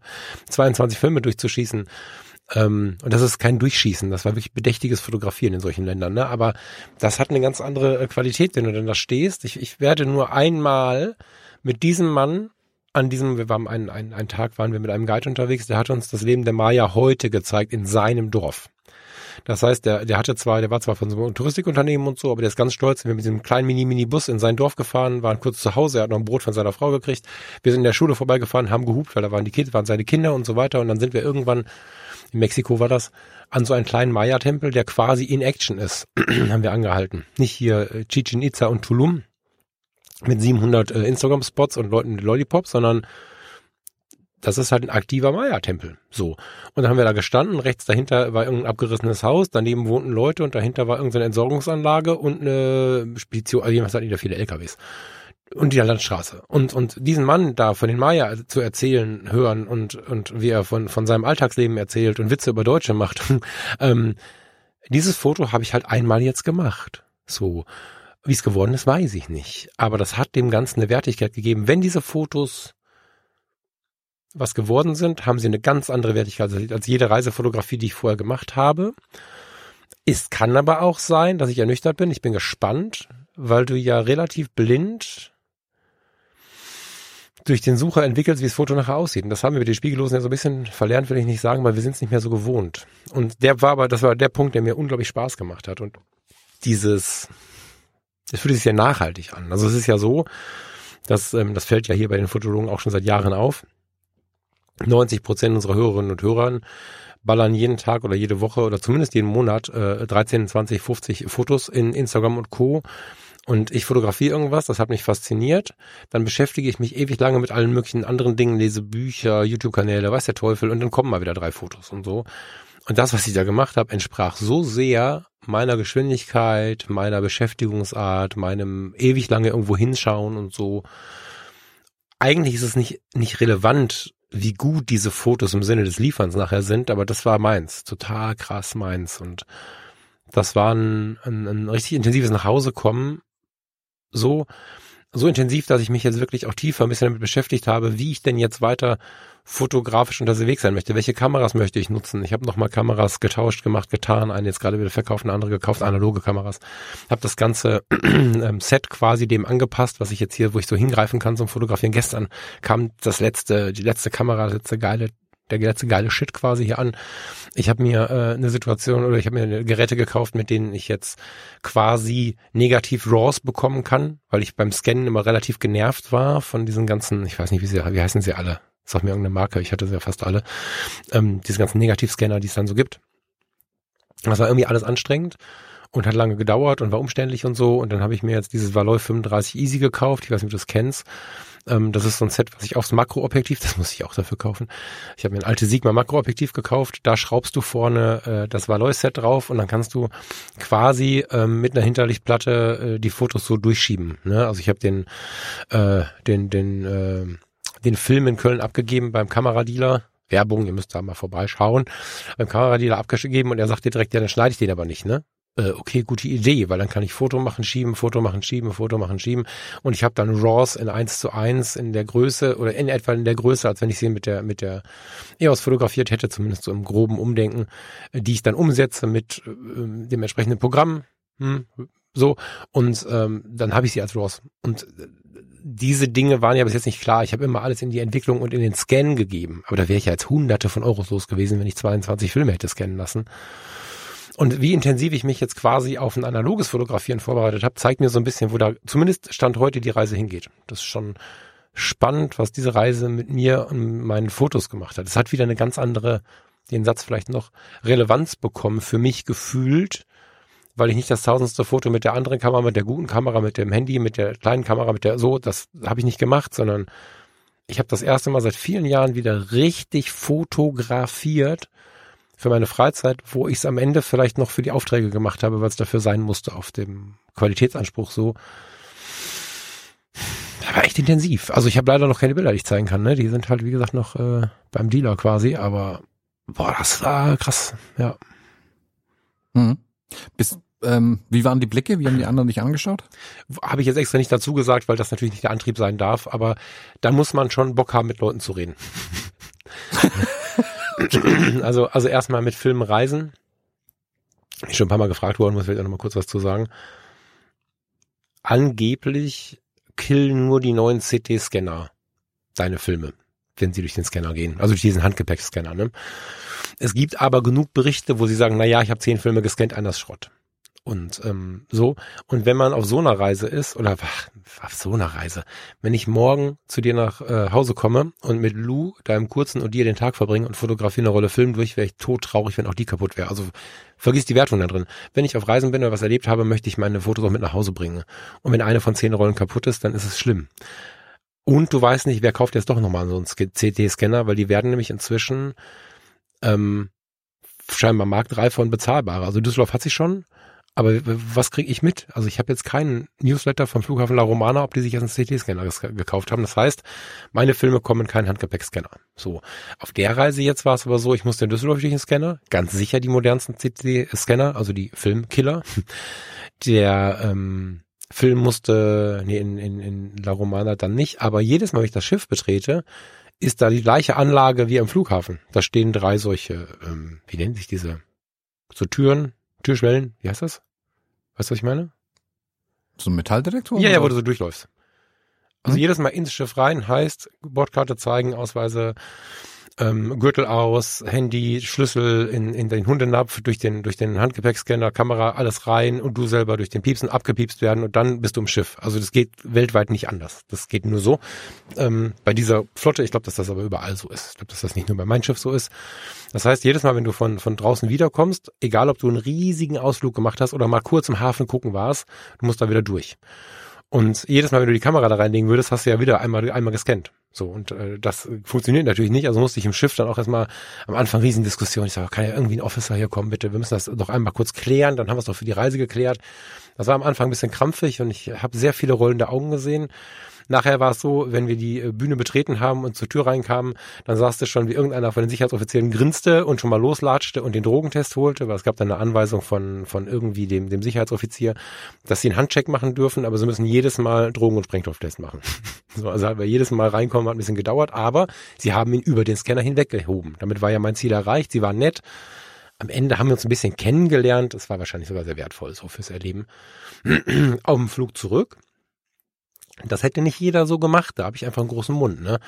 In La Romana sagt die junge Frau von der Sicherheitskontrolle, ja, hier gib mir mal die Filme. Also ich versuche jetzt nicht hier auf Englisch irgendwas äh, so. Und ich habe ihr die gegeben und dann äh, guckt sie sich die aber gar nicht an, legt sie in den Napf rein. Ich sage, nee, nee, hier, do not X-Ray und so. Habe ihr versucht zu erklären, das ist ein analoger Film und so. Ja, ja, ist schon gut, passiert nichts. Und schiebt den so in den Scanner. Ich habe in den Scanner reingegriffen und habe ihn rausgezogen. Da guckt sie mich an und hat gesagt, put this inside, keine Ahnung, voll, ist voll ausgerastet. Ich sage, nein, nein, do not X-Ray. Und dann war sie voll am Durchdrehen. Hinter mir stand schon ein Polizist und tippte mir auf die Schulter und ich denke, um Gottes Willen, also in der Domrep im Gefängnis ist bestimmt kacke, ne? Und aber ich hatte da 22 Rollen Film und auf den letzten Scanner, den ich erleben soll, will die den nicht in den Scanner schieben. Nein, auf gar keinen Fall. Und er dann, tu, also put, ich weiß nicht, was er da, aber er hat mich dann auch noch angepöbelt, tu das da rein, ne? Alle total streng. Ich sag, nein, nein, nein. Und habe dann was gemacht, was ich eigentlich super peinlich finde, ne? Ich habe dann den deutschen Personalausweis rausgeholt, den, die Fotografenkarte von Handwerkskammer, hier so Professional Fotografer und so. super peinlich. Ich denke, um Gottes Willen, wie sieht mich jetzt hier keiner, ne? Und habe da wirklich mich da aufgebaut und habe denen erzählt, hier, my project, 22, 22 Roads of Film und habe da einen riesen Affen gemacht und den die Karte da hingehalten. Peinlicherweise hat das funktioniert. Und er, oh, oh, Sir, Mister, Mister und so. Ich denke, um Gottes Willen ist das peinlich. Naja, aber dann nahm er den Film und hob ihn so drüber. Der Typ gegenüber nahm das an. Alle haben mich angeguckt wie einen Außerirdischen. Und habe ich nachher gefragt, ob es denn Film, also ob das irgendwie äh, Entwicklungslabore äh, gibt, irgendeine Domrep oder so.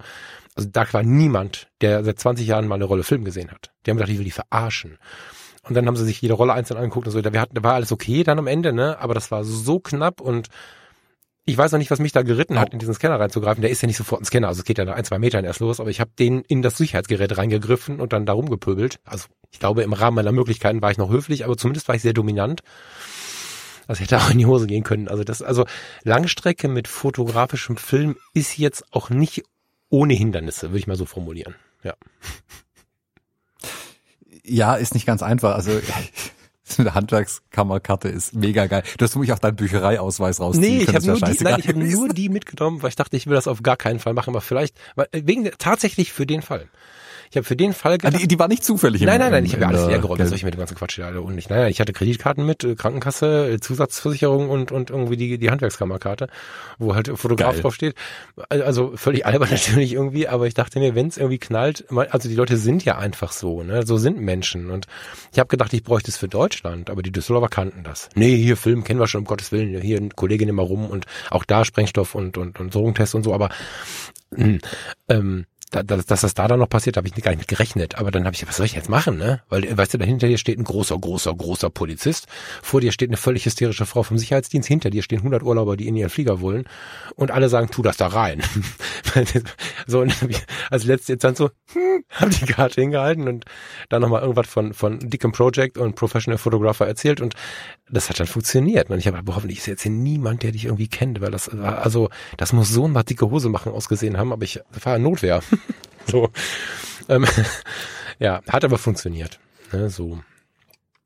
Ja, also mit Filmreisen. Ja, aber ich verstehe es. Also wie gesagt, das ist ähm, vor allem wenn es dann am Ende ist. Also wenn es dann bis dahin alles geklappt Genau. hat und jetzt soll es schief gehen, das wäre natürlich schon richtig Mist gewesen. Genau, genau. Ich, ich muss aber auch dazu sagen, ich weiß gar nicht, wie es bei mir damals auf Kuba war. Ich weiß, dass ich's da war ich ja auch mit analogen Filmen unterwegs, aber ich ich, glaube, ich habe die überall durchgeschoben gehabt am Ende. Ja, du, es ist ja auch nicht, es ist ja scheinbar auch nicht so, Gedanken wenn du gemacht. diesen CD, CT-Scanner nicht am Start hast, ist es ja auch nur so, dass Einzelne berichten, dass du einen Schleier drauf hattest. Also, ich will so keine Panik machen, ne? Wenn der, die dann da durchgeschoben hätte, hätte ich sie trotzdem entwickeln lassen und so, weil es kann gut sein, dass sie kein Problem genommen hätten. Aber die Wahrscheinlichkeit erhöht sich halt ungemein, ein Problem mit den Filmen zu haben, wenn sie durch den Scanner gehen.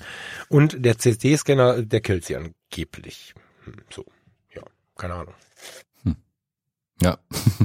aber gut, hat geklappt. Wobei du noch immer nicht weißt, also gut, du hast jetzt zwar die äh, nicht fotografischen Fallstricke umschiffen können, aber du weißt natürlich noch nicht, ob du jetzt, keine Ahnung, ob da Verschluss hing an der Kamera und du einfach 22 Roll, Rollen schwarzen Film produziert hast. Ja, das wäre natürlich hart. Also es hat sich überhaupt sich so angehört. Entschuldigung, ich darf mir die auf- aufpoppenden E-Mails nicht angucken. Ähm, das hat sich überhaupt nicht so angefühlt natürlich. Mm, Und angehört von den, von den Verschlusszeiten. Ich habe allerdings kurz vorher, da war es auch so kalt, einen Schockmoment gehabt. Ich hatte mir einen 24 Millimeter irgendwas für die Pentax MX geholt. Und damit hing dann plötzlich alles immer. Also fiel mir nach, also einen Tag oder zwei vor der Abreise. Und dann dachte ich schon, das kann doch jetzt nicht wahr sein. Aber dann fiel mir ein, okay, wir haben minus fünf Grad, die äh, Metallkamera kann es vielleicht einfach auch nicht. Und sobald sie quasi aufgetaut war, war es wieder gut. Also habe dann ein anderes Objektiv mitgenommen, das 28er.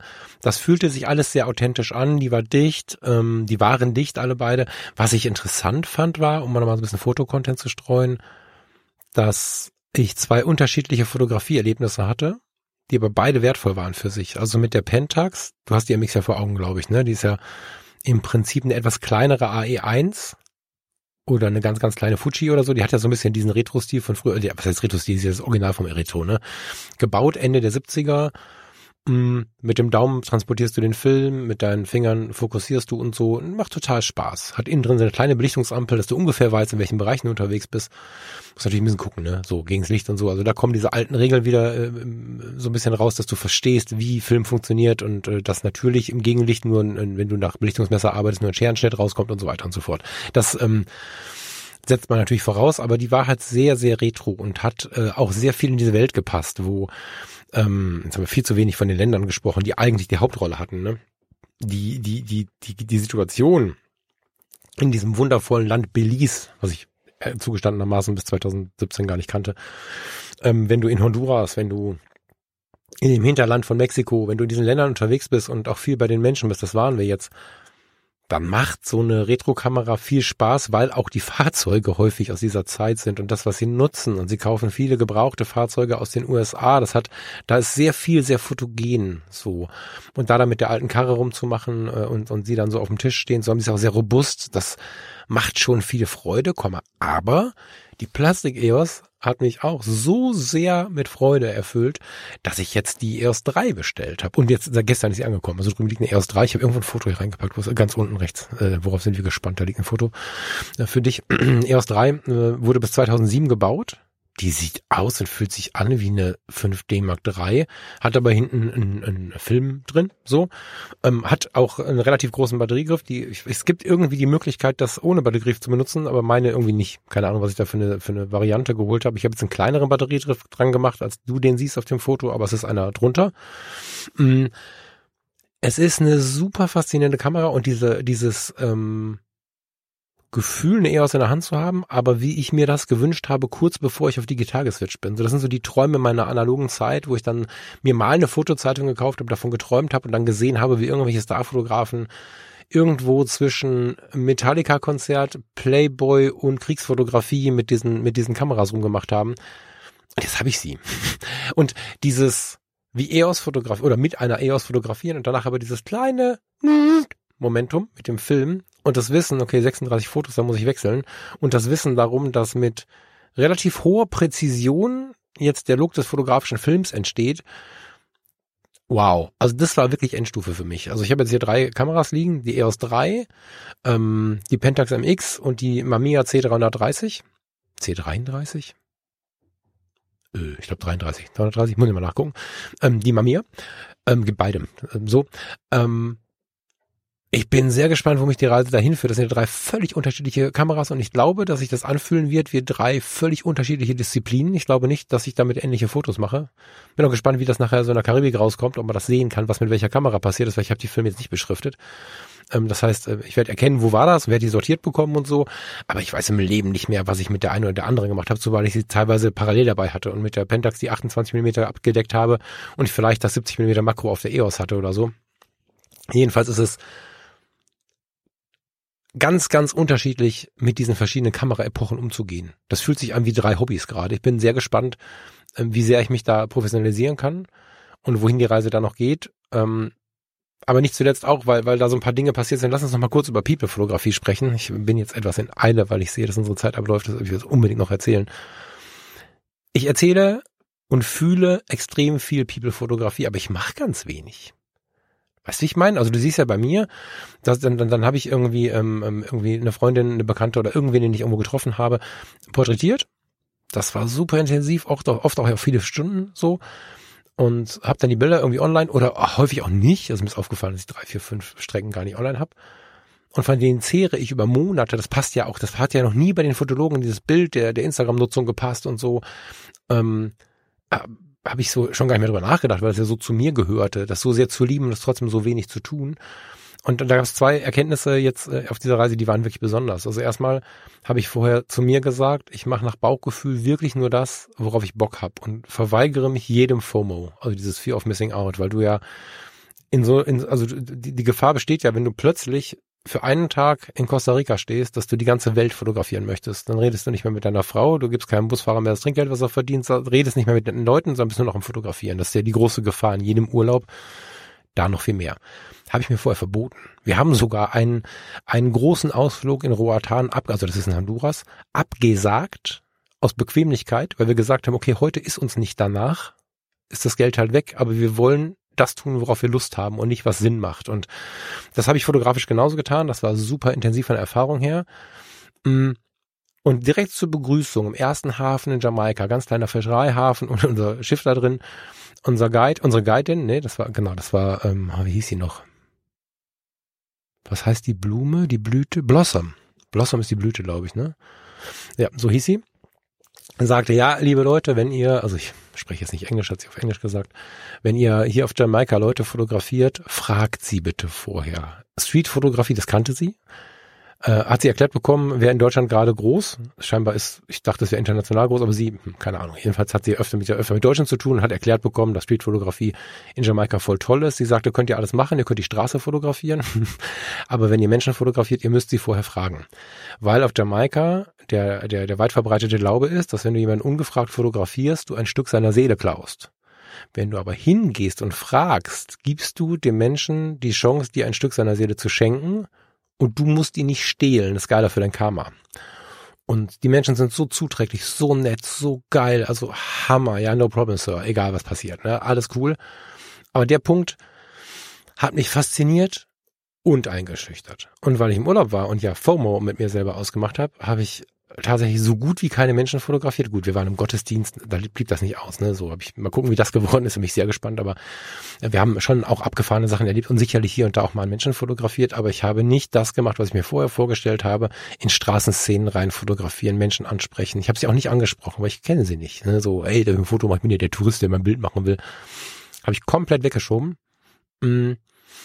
und habe noch mal mehr gemerkt dass diese, diese intensive Liebe zu diesem Porträtfotografie-Ding, wenn ich es als Job machen muss, alles gut, ne? Also wenn wir einen Auftrag haben, das funktioniert ja auch, ne? Und, und wenn ich ähm, Hochzeiten fotografiere und was auch immer.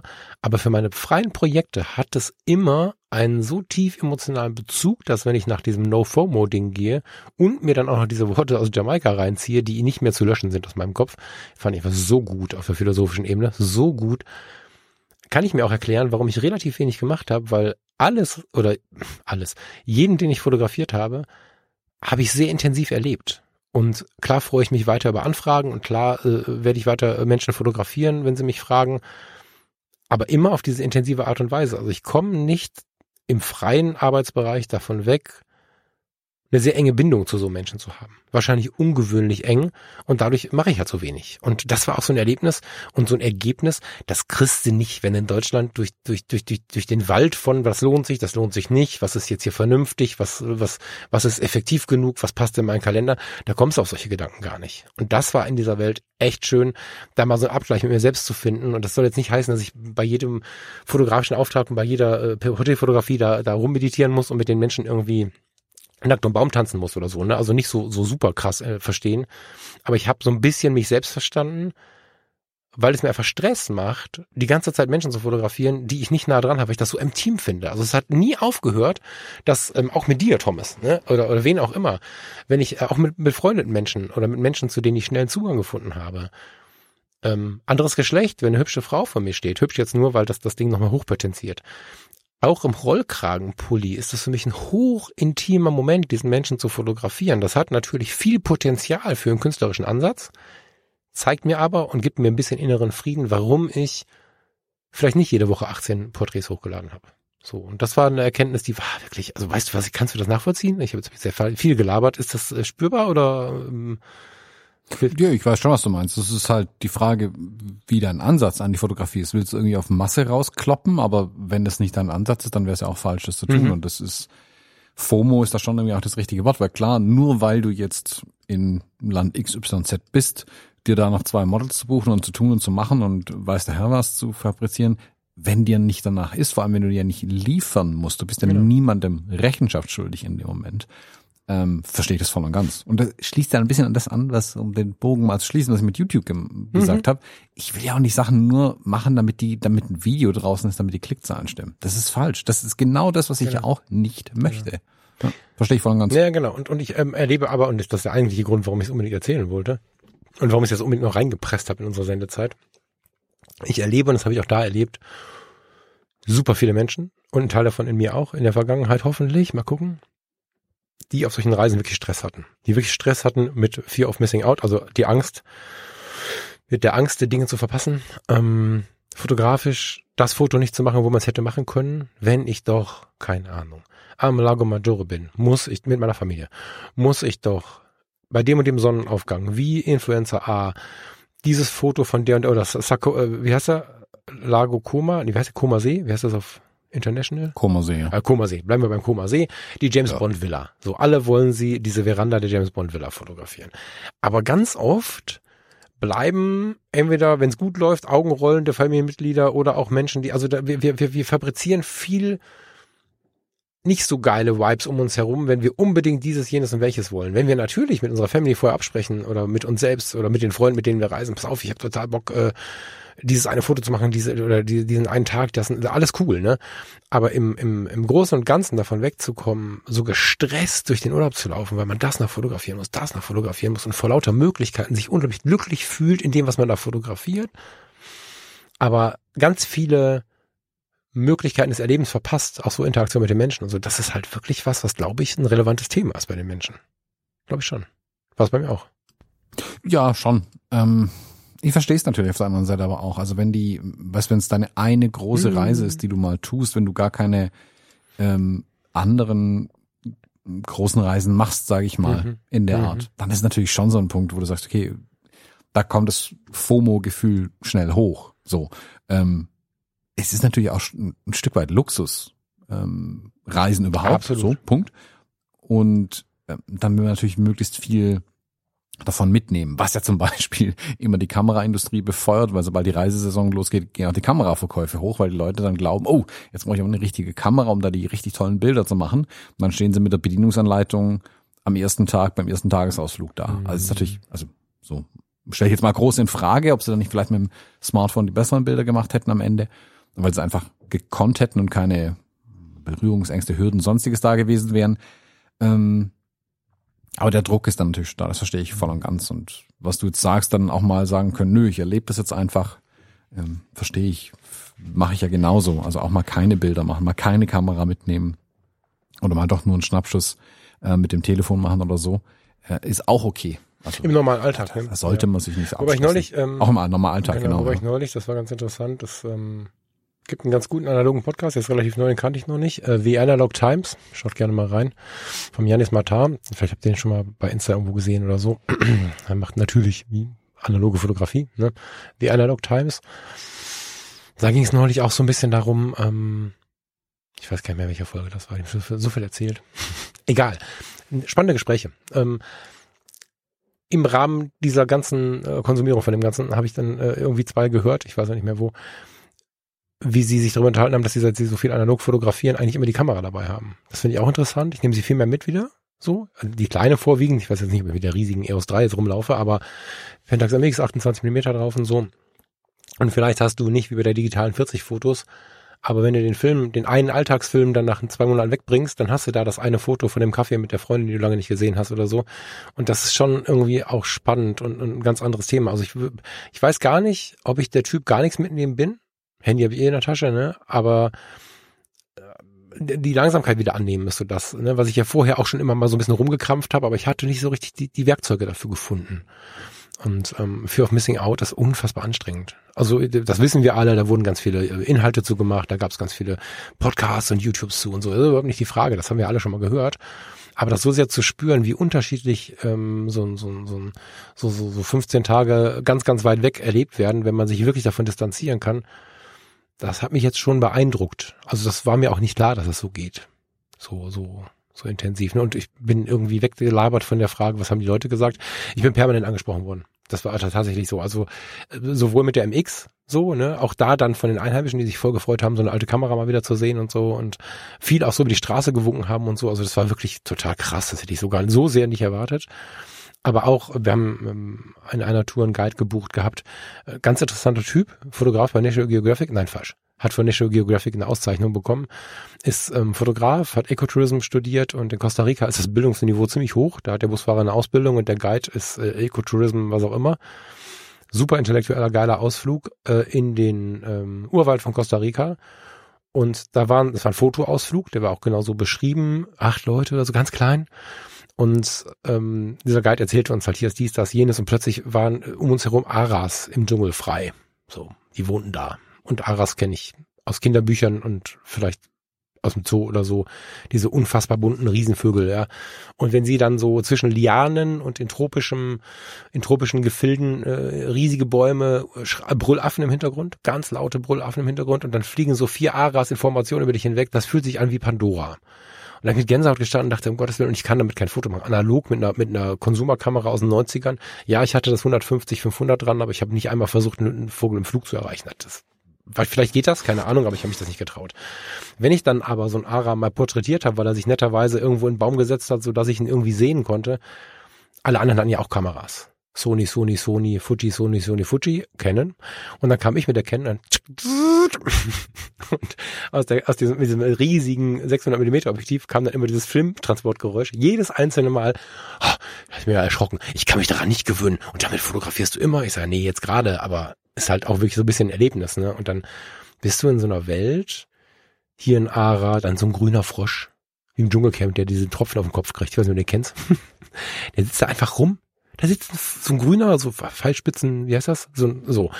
Und und äh, dann neben dir plötzlich die Megaspinne und von allem machst du irgendwie ein Foto und das ist nicht dieses hier, da, dort, tak, tak, tak, sondern ah, ich habe noch 20 Fotos, da oben die Aras habe ich fotografiert, die Spinne versuche ich jetzt mal zu fotografieren, dann so, ah, die Blende war ein bisschen weit auf, einmal noch zudrehen, zweites Foto, dann ist aber auch gut. Das ist so anders vom Erleben her und äh, jetzt komme ich wieder aufs Erleben. Die Leute quatschen nicht halt wirklich regelmäßig drauf an. Das wird jetzt wahrscheinlich weniger werden glaube ich, weil dieser Hype ja immer weiter noch nach oben zu schießen scheint. Ne, jetzt vor ein paar Monaten hat in Köln in dieser Camera Store aufgemacht. Hab da vielleicht, hab das in die, hier in die Notes gepackt. Thomas packst du mal mit in die Show Notes. Ähm, wieder ein Fotoladen mehr, der auf eine unfassbar persönliche und, und sympathische Art und Weise Kameras verkauft, ähm, Filme verkauft, in dem Laden total spannend, von 45 Euro bis ein paar tausend Euro auch alles am Start hat, weil er sagt, Schüler, Studenten oder reiche Leute will alle bedienen. Und ähm, das wird so hypig, dass du, dass du ja in gewissen Altersregionen, äh, gerade die jungen Leute, die, die haben zwar Handys und so, aber die fotografieren alle mit analogen Kameras. So, das ist so ein Hype geworden, dass es wahrscheinlich sehr bald schon nicht mehr so ist, dass du angequatscht wirst oder von den älteren Herrschaften, die es nicht verstehen. Ähm, ich habe auf dem Schiff eine Berufsfotografin aus Hamburg kennengelernt, die bis heute weit in den 70, aber die fotografiert bis heute hier so, so Glamour-Kram, so, so die ganzen Promis und so. Blankenese, lala, ganz nette Frau, aber so diese klassische, weißt du, so Kreuzfahrerin, ne? weißen Hut auf und so, schön. Und äh, sie quatschte mich halt auf die Kamera an und die sagte halt, ey, sag mal, was machst denn damit? Ich war so froh, als der Scheiß vorbei war mit dem Analogen. Ich bin so frei jetzt mit dem Digitalen. Ne? Die fotografiert hat, seitdem sie irgendwie 18 ist, hat die Ausbildung mit 17 oder 16 begonnen ähm, hat das ein Leben lang beruflich gemacht und guckt mich da an und sagt, sag mal, was machst du denn da? Und das war bei der Beate Knappe ja ähnlich, die ja auch ein Leben lang analog fotografiert hat und die haben mir auch angeguckt, so, was willst du denn damit? Es ist so schön, dass wir die digitale Welt haben. Also die älteren Damen und Herren, die vielleicht, ähm, also älter, ich meine jetzt nicht älter im Sinne von despektierlich, sondern vielleicht älter als wir, über 50 oder so, die verstehen das ganz oft nicht. Aber die jungen Leute, die wollen nichts anderes mehr. Das heißt, ich glaube, dass es schon bald aufhören wird, dass man da so, so völlig exotisch angeschaut wird. Ich glaube eher, dass man so, oh, schöne Kamera, das kommt jetzt wieder häufiger. Je nachdem, was du so hast. Ja. Ich glaube halt, dass es tatsächlich an, je nachdem, wo du bist, sind die Blicke halt anders. Also wenn du in, keine Ahnung, in Berlin irgendwo rumläufst mit einer analogen Kamera, da kräht kein Hahn danach. Das ist vermutlich, gehört zum Straßenbild mittlerweile dazu. Wenn du jetzt natürlich in Ländern bist, wo Digitalkamera quasi der Segen ist, weil es nicht so teuer ist und irgendeine Digitalkamera oder die Smartphones halt die Bilder machen, da wirst du eher komisch angeguckt. Ähm, oder mhm. auch je nachdem, mit wem du reist. Also wenn du jetzt in einer, keine Ahnung, einer Fotogruppe unterwegs bist, mir fällt jetzt, wo waren das? Das war der Fotowalk letztes Jahr in Düsseldorf äh, mit dem Dorf Collective, da hat er auch irgendjemand hat auch seine analoge Kamera dabei und das ist so, ja, cool, analoge Kamera, voll geil. Oder hier in Frankfurt auch mit Collateral Eyes, da waren auch welche, die so, so wirklich diese Point-and-Shoot-Ritschratsch-Kameras analog mhm, dabei hatten. Mhm. Und alle so, hey, voll cool, geil, aber es ist so dieses, du bemerkst es, nimmst es wahr, High Five und dann geht's aber weiter. Es stellt keiner in Frage, mhm. ob das eine komplett bescheuerte Idee ist oder so, ähm, weil es in unserer Bubble natürlich total wieder angekommen ist ähm, und es schon noch was Besonderes ist, aber das ist so, wie wenn jetzt jemand mit einer Canon R3 auf den Streetwalk geht. Da denkt man sich auch, wow, das ist aber großes Geschoss für einen Streetwalk irgendwie. Ja, ähm, ja, das würde man genauso bemerken, weil da die Fachkenntnis, sag ich mal, da ist bei den Leuten, dass sie sehen, welche Kameras sind das. Aber mir geht es ja mit den Fuji-Kameras ständig so, dass die Leute denken, das wären analoge Kameras, wenn ich irgendwo draußen unterwegs bin. Das passiert mir bis heute. Und da mehr, mhm. da, dadurch habe ich ein relativ gutes Gefühl dafür entwickelt, in welchen ähm, Umgebungen wird eine Kamera wie wahrgenommen, zum Beispiel. Sobald, es ist auch so, sobald du ein riesen Objektiv ranmachst, ist es auch eine digitale Kamera witzigerweise. Was überhaupt keinen Sinn ergibt für uns. Mhm. Aber weil das, dann mhm. denken immer also, ah, das hat eine professionelle Kamera, weil großes Objektiv. Mhm. Hast du ganz kleines Objektiv mhm. an der gleichen Kamera, ah, das ist vielleicht eine analoge. Nein, das ist immer noch die gleiche. Mhm. Ja. Also es, es hängt davon ab, wo du unterwegs bist, wie auch der, der Kenntnisstand und so weiter bei den Leuten einfach ist. Ja, das stimmt. Sehr spannend. Das ist aber ein Problem, Thomas. Jetzt müssen wir hier in sieben Minuten raus sein. Ähm, hilf mir mal, was du noch droppen musst und möchtest und dann springen wir zum Foto. Äh, genau, ich habe nur äh, zwei Mini-Sachen eigentlich noch. Ähm, es gibt ein ähm, von Abenteuer Reportagefotografie ein Street Photography Workshop, haha, in Düsseldorf, ha, wie gerade eh schon erwähnt, am 17. März. Der ist bei uns auf der Website verfügbar. Link in den Show Notes unten. Wir werden uns freuen, wenn da noch ein paar dazukommen. Ähm, das äh, macht bestimmt wieder Spaß, dort zu fotografieren. Äh, Kai und ich sind da an dem Wochenende bei einem Fotoclub, da haben wir einen Vortrag und da haben wir eben so einen ähm, Streetwork, äh, Street Photography Workshop noch dran angehängt. Ähm, zweite Sache, ich bin jetzt einfach mal so und ähm, feuer hier ein bisschen was raus. Äh, wir hatten vorhin diesen Visual Storytelling Masterclass Videokurs bei Abenteuer Reportage Fotografie erwähnt. Ich packe euch einen Code in die Shownotes rein, ähm, Fotologen01 und äh, keine Ahnung, ob ich den so eingeben kann. Ich packe euch einen Code in die Shownotes rein, äh, mit dem ihr 10% Rabatt auf den Videokurs bekommt, wenn ihr den kaufen möchtet. Ähm, Link dazu findet ihr auch alles in den Shownotes. Jetzt würde ich aber noch sagen, der Vollständigkeit habe, sollten wir dein Bild des Monats noch ansprechen. Das wird ja immerhin auch das Cover der Episode und dann können wir aber auch raus aus der Kiste. Äh, yes. Ähm, beschreib mal. Äh, wie, nee, nee, beschreib nicht, ich muss die Vorgeschichte erzählen, das geht nicht anders, er muss halt erzählen. Wer soll ich beschreiben? So, so schnell nix, genau, pass auf. Nee, ja, beschreib mal das erste. ja, genau, machen wir so. Ein, also ich will jetzt nicht sagen, aufgrund der drei Kilo extra konntest du dein Smartphone nicht näher an dich ranbekommen, als du am Tisch gesessen bist und hast vor dem Bauch deine Kamera und dein Bier fotografiert. Und der Bauch war im Weg, deswegen hat es gerade so gereicht, dass die Ränder äh, nichts angeschnitten haben. So geil. ich hab, so geil. Ich habe, äh, also pass auf, Tag war so. Äh, ich komm, ich muss irgendwie beeilen jetzt, scheiße. Äh, der Tag war so, wir sind ähm, mit einem Boot, einem Matrosen, einem Kapitän und einem Biological Guide oder so irgendwie, ähm, so haben die sich genannt, Bio, ist egal. Äh, ein, ein Guide, der sich auskannte in der Tierwelt, sind wir den Belize River runtergefahren. Der Belize River geht ähm, von Belize City ins Inland, ähm, vermischt sich natürlich mit Salzwasser, weil er fließt dann ins Meer so. Und äh, du hast Delfine, du hast Krokodile, du hast äh, Affen, Brüllaffen, kleine Affen, große Affen, was der Teufel was für Affen, du hast unglaublich viele äh, Leguane, Iguanas, ganz viel spannende Tiere und ein ganz tolles Team auf dem Boot. Kleines Boot, nicht jetzt irgendwie 100.000 Leute drauf, sondern so ein kleines Schnellboot. Und äh, an manchen Stellen tuckerst du so rum, weil du da eine Umweltschutzzone hast und dann heizt du ein bisschen, dann, dann rast du vielleicht auch mal und dann hältst du wieder an, völlig panisch, weil da war ein Krokodil, komm, wir gucken nochmal und keine Ahnung. So, das war also eine ganz, ganz intensive Fahrt. Und am Ende kamen wir mitten im Nichts, im, Dschungel, weiß ich nicht, aber so kamen wir an den Iguana-Stop. Das war so eine, so eine Bootshaltestelle, da war noch nur wir und dann gab's da ein landestypisches Mittagessen. Chicken natürlich, ne? Chicken mit Chicken mit Chicken. Voll geil. Ich liebe das ja. Also Jerk Chicken mäßig wie auf Jamaica.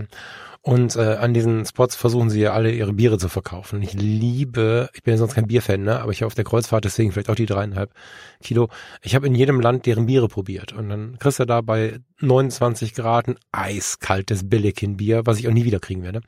Und dann hast du da diese roughe äh, Tischstruktur aus irgendwelchen alten Bäumen gebaut, mit irgendwelchen Pinseln, ein bisschen was angemalt, so, damit es irgendwie nett ist. Und dann stand da die etwas angeschrottete ähm, Pentax MX, also was heißt angeschrottet? Man sieht da halt in seiner Patina, in ihrer Patina an, dass die schon mal was erlebt hat. Ähm, die liegt so auf dem Objektiv. Daneben war mir der Kodak-Film aus der Hand gefallen, ehrlicherweise, während ich den gerade wechseln wollte. Und dahinter stand mein Bier, was so halb leer getrunken war. Und da habe ich einen iPhone-Shot von gemacht, weil ich das, äh, weil das so der Inbegriff dieses Tages war. Also nicht, dass die Tiere, die Tiere waren intensiver, aber ich habe sie analog fotografiert. Aber dieses Bier danach beim Filmwechsel, das war irgendwie besonders für mich.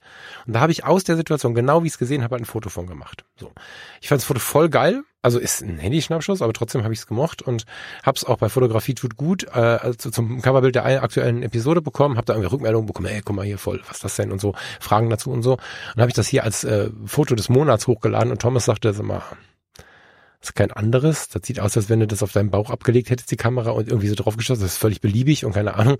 Und ich, ich sehe so viel in diesem Foto, wahrscheinlich nur aus meiner Erinnerung heraus, ne? Aber ihr dürft euch gerne dazu äußern.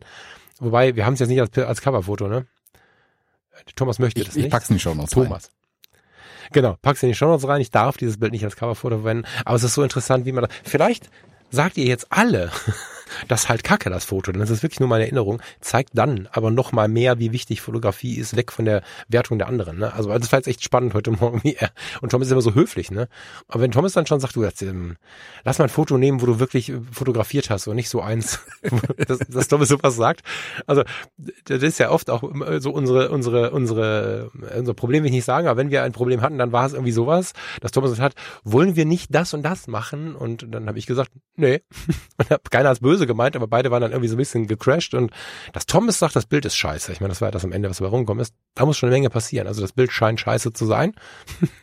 ich habe ein zweites Bild reingepackt. Ähm, das zweite Bild möchtest du kurz beschreiben? Mhm, das gefällt mir besser. Ähm, zweites Bild. Schnappschuss, geil. In, ja, weiß ich nicht. Ein Bild über die Reling von einem Bötchen runter fotografiert. Ähm, man sieht einen Sternenhimmel oben, ein Teil angeschnitten noch vom beleuchteten Schiff, unten das Meer aufgewirbelt durch besagtes Boot und auch beleuchtet durch besagtes Boot. Und ich finde es eben faszinierend, dass ich in einem Bild, was du auch als Schnappschuss bezeichnet hast, Sterne sehen kann und hell beleuchtete Elemente auf dem Schiff, alles in einem Bild. Was ich finde solide komponiertes Bild, das ist gut gemachtes Bild. Ich finde es da halt so faszinierend. Überleg mal, was es für ein Aufwand gewesen wäre, das mit deiner EOS R zu machen. Genau. Um mal an das gleiche das Bild ranzukommen, ne? was alles noch notwendig gewesen genau. wäre. Und das, wie du sagst, hast du mit dem ja. Telefon gemacht und wurde so gespeichert ja. und das war's. Ja, wir sind abends nach dem Essen nochmal raus, weil ich auf den Monitoren, da gibt es so Monitore hier, wo sind wir gerade, wie ist die Wassertiefe, wie ist das Wetter draußen und so weiter und so fort. Ne? Wir hatten ideales Wetter, es war irgendwie, ich glaube, Mitternacht rum halb zwölf, so. Und wir hatten super gut gegessen, wir hatten einen ganz entspannten Abend und so. Und dann habe ich gesagt, komm, wir gehen da mal raus. Und du hast ja, wenn du so maritime Momente magst, abends noch rausgehen, du hast ja diese langen Gangways oder wie man, nee, heißt gar nicht so, wie heißt denn das? Die Decks, ne, dann so Holz, äh, Holzboden und, und, und Holzreling und so. Und das ist das, mein Lieblingsdeck eigentlich da unten, weil du sehr nah an der Wasserlinie bist. Und äh, da sind die Rettungsboote und so. Also da ist es relativ maritim, so. Und dann standen wir da und äh, waren auf dem Cayman-Graben. Also wir waren gerade mitten auf dem Cayman-Graben das ist eine, eine Meerestiefe von ungefähr acht Kilometern. Habe ich schon öfter davon gesprochen, weil das so, so einer der Faszinationspunkte auf dieser Route für mich ist. Und das Meer ist dort tatsächlich so schwarz wie auf dem Foto auch. Also du hast das Gefühl, du fährst Nein, das ist ja so. Du fährst über eine unbekannte Welt. Ne, ist es ja so. Und dann ähm, wollte ich mal raus eben ein Bild machen und ich habe wirklich das Telefon so hingehalten. Ich habe ehrlicherweise meinen Ellbogen auf dieser Reling da hängen. Das merkt man, glaube ich, sieht man, glaube ich, auch so ein bisschen, ja, dass ich mich da so ein bisschen, oder ich glaube, ich habe das Handgelenk draufgestemmt. Genau, also ich habe mich schon ein bisschen abgestützt. Aber das Schiff fährt auch gerade ungefähr 40 kmh, volle Fahrt oder fast volle Fahrt. Hm, Seemeilen, 24 Knoten. However. Und äh, natürlich ist auch ein bisschen Seegang am Start, das sieht man glaube ich auch. Also es sind äh, lange Wogen, die die Wellen unten geben. Es kommt uns so, eine, so eine große Woge entgegen, ist schon keine Welle mehr, das ist mehr eine Woge. Und ich habe da drauf gedrückt, der hat halt neun Sekunden belichtet. Ich dachte, ja komm, ey, für die Erinnerung ist schön, aber es ist, ich habe es gerade erst groß gemacht. Ich kenne es nur auf dem iPhone. Ich bin echt so ein bisschen verwundert, wie gut das geworden ist. Ja, ist schon so. Also und das ist aber auch das Ding, warum, das ist vielleicht auch das Ding, warum ich analog so unfassbar viel Spaß hatte, weil ich muss für die digitale Fotografie mich fotografisch gar nicht mehr beschäftigen. Die digitale Fotografie, also die EOS R hätte das Foto auch ähnlich vermutlich geschafft, tatsächlich, glaube ich. Ich hätte sehr viel im RAW schrauben müssen genau. oder ich hätte vielleicht auch äh, nah ans HDR oder so, aber ich hätte das, wenn ich den richtigen Mittelpunkt in der Belichtung getroffen hätte, um nach oben und unten genug Spielraum zu haben im RAW, hätte das so ähnlich funktioniert, glaube ich. Mm, ich hätte es verwackelt, weil es ja eine lange Belichtungszeit ist. Das hättet ihr eigentlich hinbekommen, weil ich habe ja unten, das Meer ist ja wirklich in Motion und oben ist starr. Das hätte wahrscheinlich nicht so funktioniert, aber dennoch so ähnlich hätte schon gehen können und das iPhone macht es besser als die R, das Punkt eins. Und Punkt zwei ist, diese Fotos entstehen jetzt mal eben. Ich mag das Foto, ich werde das Foto auch wahrscheinlich viel, viele Jahre behalten und, und auch in Erinnerung behalten und so. Es hilft mir beim Erinnern. Aber das Fotografische hat wenig Anspruch uns mit der, mit der analogen wieder so ein bisschen zu überlegen, wie funktioniert Licht, wie kann ich das tun, dass der Film den und den Effekt ausbringt und so. Das musst du alles digital nicht mehr machen. Wenn du eine gute Kamera hast, und die R ist inzwischen in die Jahre gekommen, aber eine, eine vollformatige, äh, spiegellose oder auch eine neuere Fujifilm, das sind ja Kameras, die machen das ja einfach mit links. Und das ist, glaube ich, mit einer der Gründe, warum ich gerade diese Analog-Faszination so raushaue. Nicht, dass ich nicht von diesem Foto und von dem iPhone fasziniert wäre. Das ist voll geil. Aber das ist für mich nicht der künstlerische Teil da drin. Das ist einfach okay, dass ich es jetzt so gut mitnehmen kann. Aber niemand sagt, wenn du so ein Foto aus der Hand machen kannst, mehr, oh, was eine tolle Nachtbelichtung. Das ist halt selbstverständlich, dass so ein Foto aussieht. Ich glaube, das treibt uns alle, die wir uns denn angesteckt haben, oder mich im Besonderen, sehr in die analoge Welt zurück, weil wir da deutlich künstlerischer agieren können und müssen. Ja, weil es da auch was anderes ist. Also ich will es gar nicht sagen, dass es dann, mh, hm, weiß ich nicht. Also am Ende zählt ja schon das tolle Bilder haben, aber für uns zählt natürlich mhm. schon auch ein Stück weit, und nur für uns darf das auch zählen, wie sind wir zu dem Bild hingekommen. Weil am Ende des Tages sage ich immer, es interessiert halt keine Socke, wie schwierig es war, ein Bild zu machen, wenn es kacke ist. Ähm, äh, das Bild zählt am Ende. So. Und Hm. das mag jetzt hier, das ist hier ein gutes Beispiel, finde ich, weil es war in Anführungszeichen relativ einfach, dieses Bild zu machen. Bildkomposition, andere hätten es anders fotografiert, den Bildausschnitt und so. Also da ist ja schon auch ähm, Gehirnschmalz reingeflossen in das Bild. So ist es ja nicht. Aber Ja, ja, trotzdem hat dir die ja, Kamera sehr Erfahrung viel. auch. Genau, genau. Trotzdem nimmt dir die Kamera also dieses, also das iPhone macht ja, das muss man fairness halber sagen, macht ja HDR-Aufnahmen in dem Moment. Das macht ja keine Ahnung 20 Bilder gleichzeitig in verschiedenen ähm, Belichtungen, baut es drübereinander, analysiert, wo sind Sterne, was ist ein Schiff, was ist ein Meer und weiß das irgendwie vermutlich sogar alles noch und Mhm. baut das Bild dann so zusammen. Was du aus einer Mehrfachbelichtung äh, über die HDR-Funktion oder einem Bracketing mit der EOS R und ein bisschen Lightroom, hättest du es auch hingefummelt bekommen. Das hätte das Bild aber nicht besser gemacht, nur weil du es manuell hingefummelt hättest. So. Genau. Da, und der Ja, Punkt ja, ja, ist, genau. das interessiert halt keine Socke am Ende, ähm, ob du es dann, ich habe es aber selber gemacht. Ja, cool, es ist aber irgendwie, also weißt du, wenn es exakt das gleiche Bild ist geworden wäre, das wäre dann Ja. egal. Wichtig ist, dass du das Bild hast. Und deswegen fand ich das Bild hier wirklich auch faszinierend, weil ich, ich finde, das zeigt die Macht, die die Smartphones dann ja eigentlich auch haben und was ein riesen Vorteil gegenüber unseren, in unseren tollen digitalen Kameras ist, die da immer noch Nacharbeit benötigen, die eben noch nicht so weit sind, ähm, um so schnell, so mühelos, sagen wir es mal, so mühelos so ein Bild ähm, auch hinzubekommen. Weil nehmen wir noch das Beispiel nochmal auf, jemand kauft sich die neue ähm, Kamera für die große Reise, steht dann mit irgendeiner Spiegelreflex, sage ich jetzt bewusst, an der Seite vom Boot, drückt ab und hat am Ende halt entweder ein schwarzes oder ein weißes verschwommenes Bild. So, Punkt. Ja. So, mit dem Smartphone hätte er ja. ein schönes Bild gehabt. Ja, ja. Und das ist ja das, was die Leute eigentlich wollen. Ja, genau. Und wenn du so gesehen hast, das fand ich auch äh, so als, als, als kleinen letzten Moment noch. Du hast ja auf so einem Schiff, ich habe es vorher schon angeteasert, äh, viele Leute, das Schiff war leider voll. Die letzten Male waren die Schiffe so dreiviertel voll. Du hast viele Menschen auf einem Haufen, die du siehst. Und es gibt ganz wenige, die noch mit Konsumerkamera oder mit überhaupt Kamera rumlaufen. Das sind wirklich, wirklich wenige. Die fallen wirklich auf. Ähm, während du ja früher bei solchen, ähm, wie soll man sagen, bei solchen Reisen, die einfach lange währen werden, so weiß, weiß nicht, du, wie ich meine, ne? Da hattest du Leute, die haben sich vorher eine Kamera gekauft, haben sich beraten lassen, sind zu Fotopost gegangen, haben irgendwie, so, nee, an ein Handy. So, es waren viele Pro-Modelle dabei, es kann aber auch im Reisepreis liegen, keine Ahnung. aber es war schon so, dass du relativ viele iPhone äh, der Pro-Variante gesehen hast und so, aber die haben es dann halt auch gemacht. Und äh, Farina hat ziemlich viele coole Fotos. Ähm, jetzt so ähm, vielleicht nicht so bildgestalterisch so mühevoll, aber doch mühevoll schon, aber nicht so erfahren vielleicht, aber hat ziemlich viele coole Fotos gemacht. Farinas Fotos sind komplett mit iPhone gemacht, auch Tierfotos und so. Und für die Erinnerung und für schöne Urlaubsfotos reicht das zehnmal aus. Und das ist schon faszinierend, finde ich, das so wahrzunehmen. Ähm, hatte ich so intensiv auch gar nicht erwartet, dass das so krass ist. Doch, doch, das war schon ähm, schon interessant, wie viele Menschen an diesem, äh, auf diesem Ort da mit, dem- mit dem äh, iPhone rumgemacht haben. Oder mit welcher Kamera auch immer. Also mit welchem Telefon auch immer. Hm. Ja. Nun gut, ähm, jetzt ist vielleicht ganz gut, dass wir nicht mehr zum Thema Publikum kamen und äh, müssen jetzt mal hier raus, weil ich muss jetzt wirklich zur Arbeit. Mhm. Was haben wir? Zwei Stunden und, ne? Ja, knapp drüber. Zwei Genau. Stunden. Ja, dann habe ich auch ein gutes Gewissen. Wir haben uns ein paar Themen liegen gelassen. Schon. Mal gucken, die nächstes Jahr, nächste Woche, nächsten Monat noch gut sind. Ende Februar, was wird dazwischen schon passieren? Naja, Mal gucken. genau. Komm, wir lassen das alles mit dem ganzen Arbeiten. Wir machen jetzt wieder wöchentlich. Genau. Nein, alles klar. Gut. Lieber Thomas, ich, ähm, äh, wann willst du die fertig machen? Kommt noch an. Schnell. Bald. Okay, also kann ich jetzt losrasen und wir machen die, okay. Ähm, ich wünsche euch äh, eine super schöne Zeit. Ich finde es super geil, dass noch so viele von euch hier bei den Fotologen dabei sind. Wenn wir auch dann nur monatlich kommen, ich freue mich mega über die Rückmeldungen, die da kommen und dass ich nach wie vor irgendwie diesen Fotologen-Train mitfahren kann. Total schön, Thomas. Habt eine gute Zeit. Wir äh, hören uns bei WhatsApp und ihr Lieben, wir hören uns irgendwo hier im Podplayer wieder. Und ich sag mal, bis so bald wie möglich. Danke fürs Zuhören. Bis dann. Tschüss. Ciao, ciao.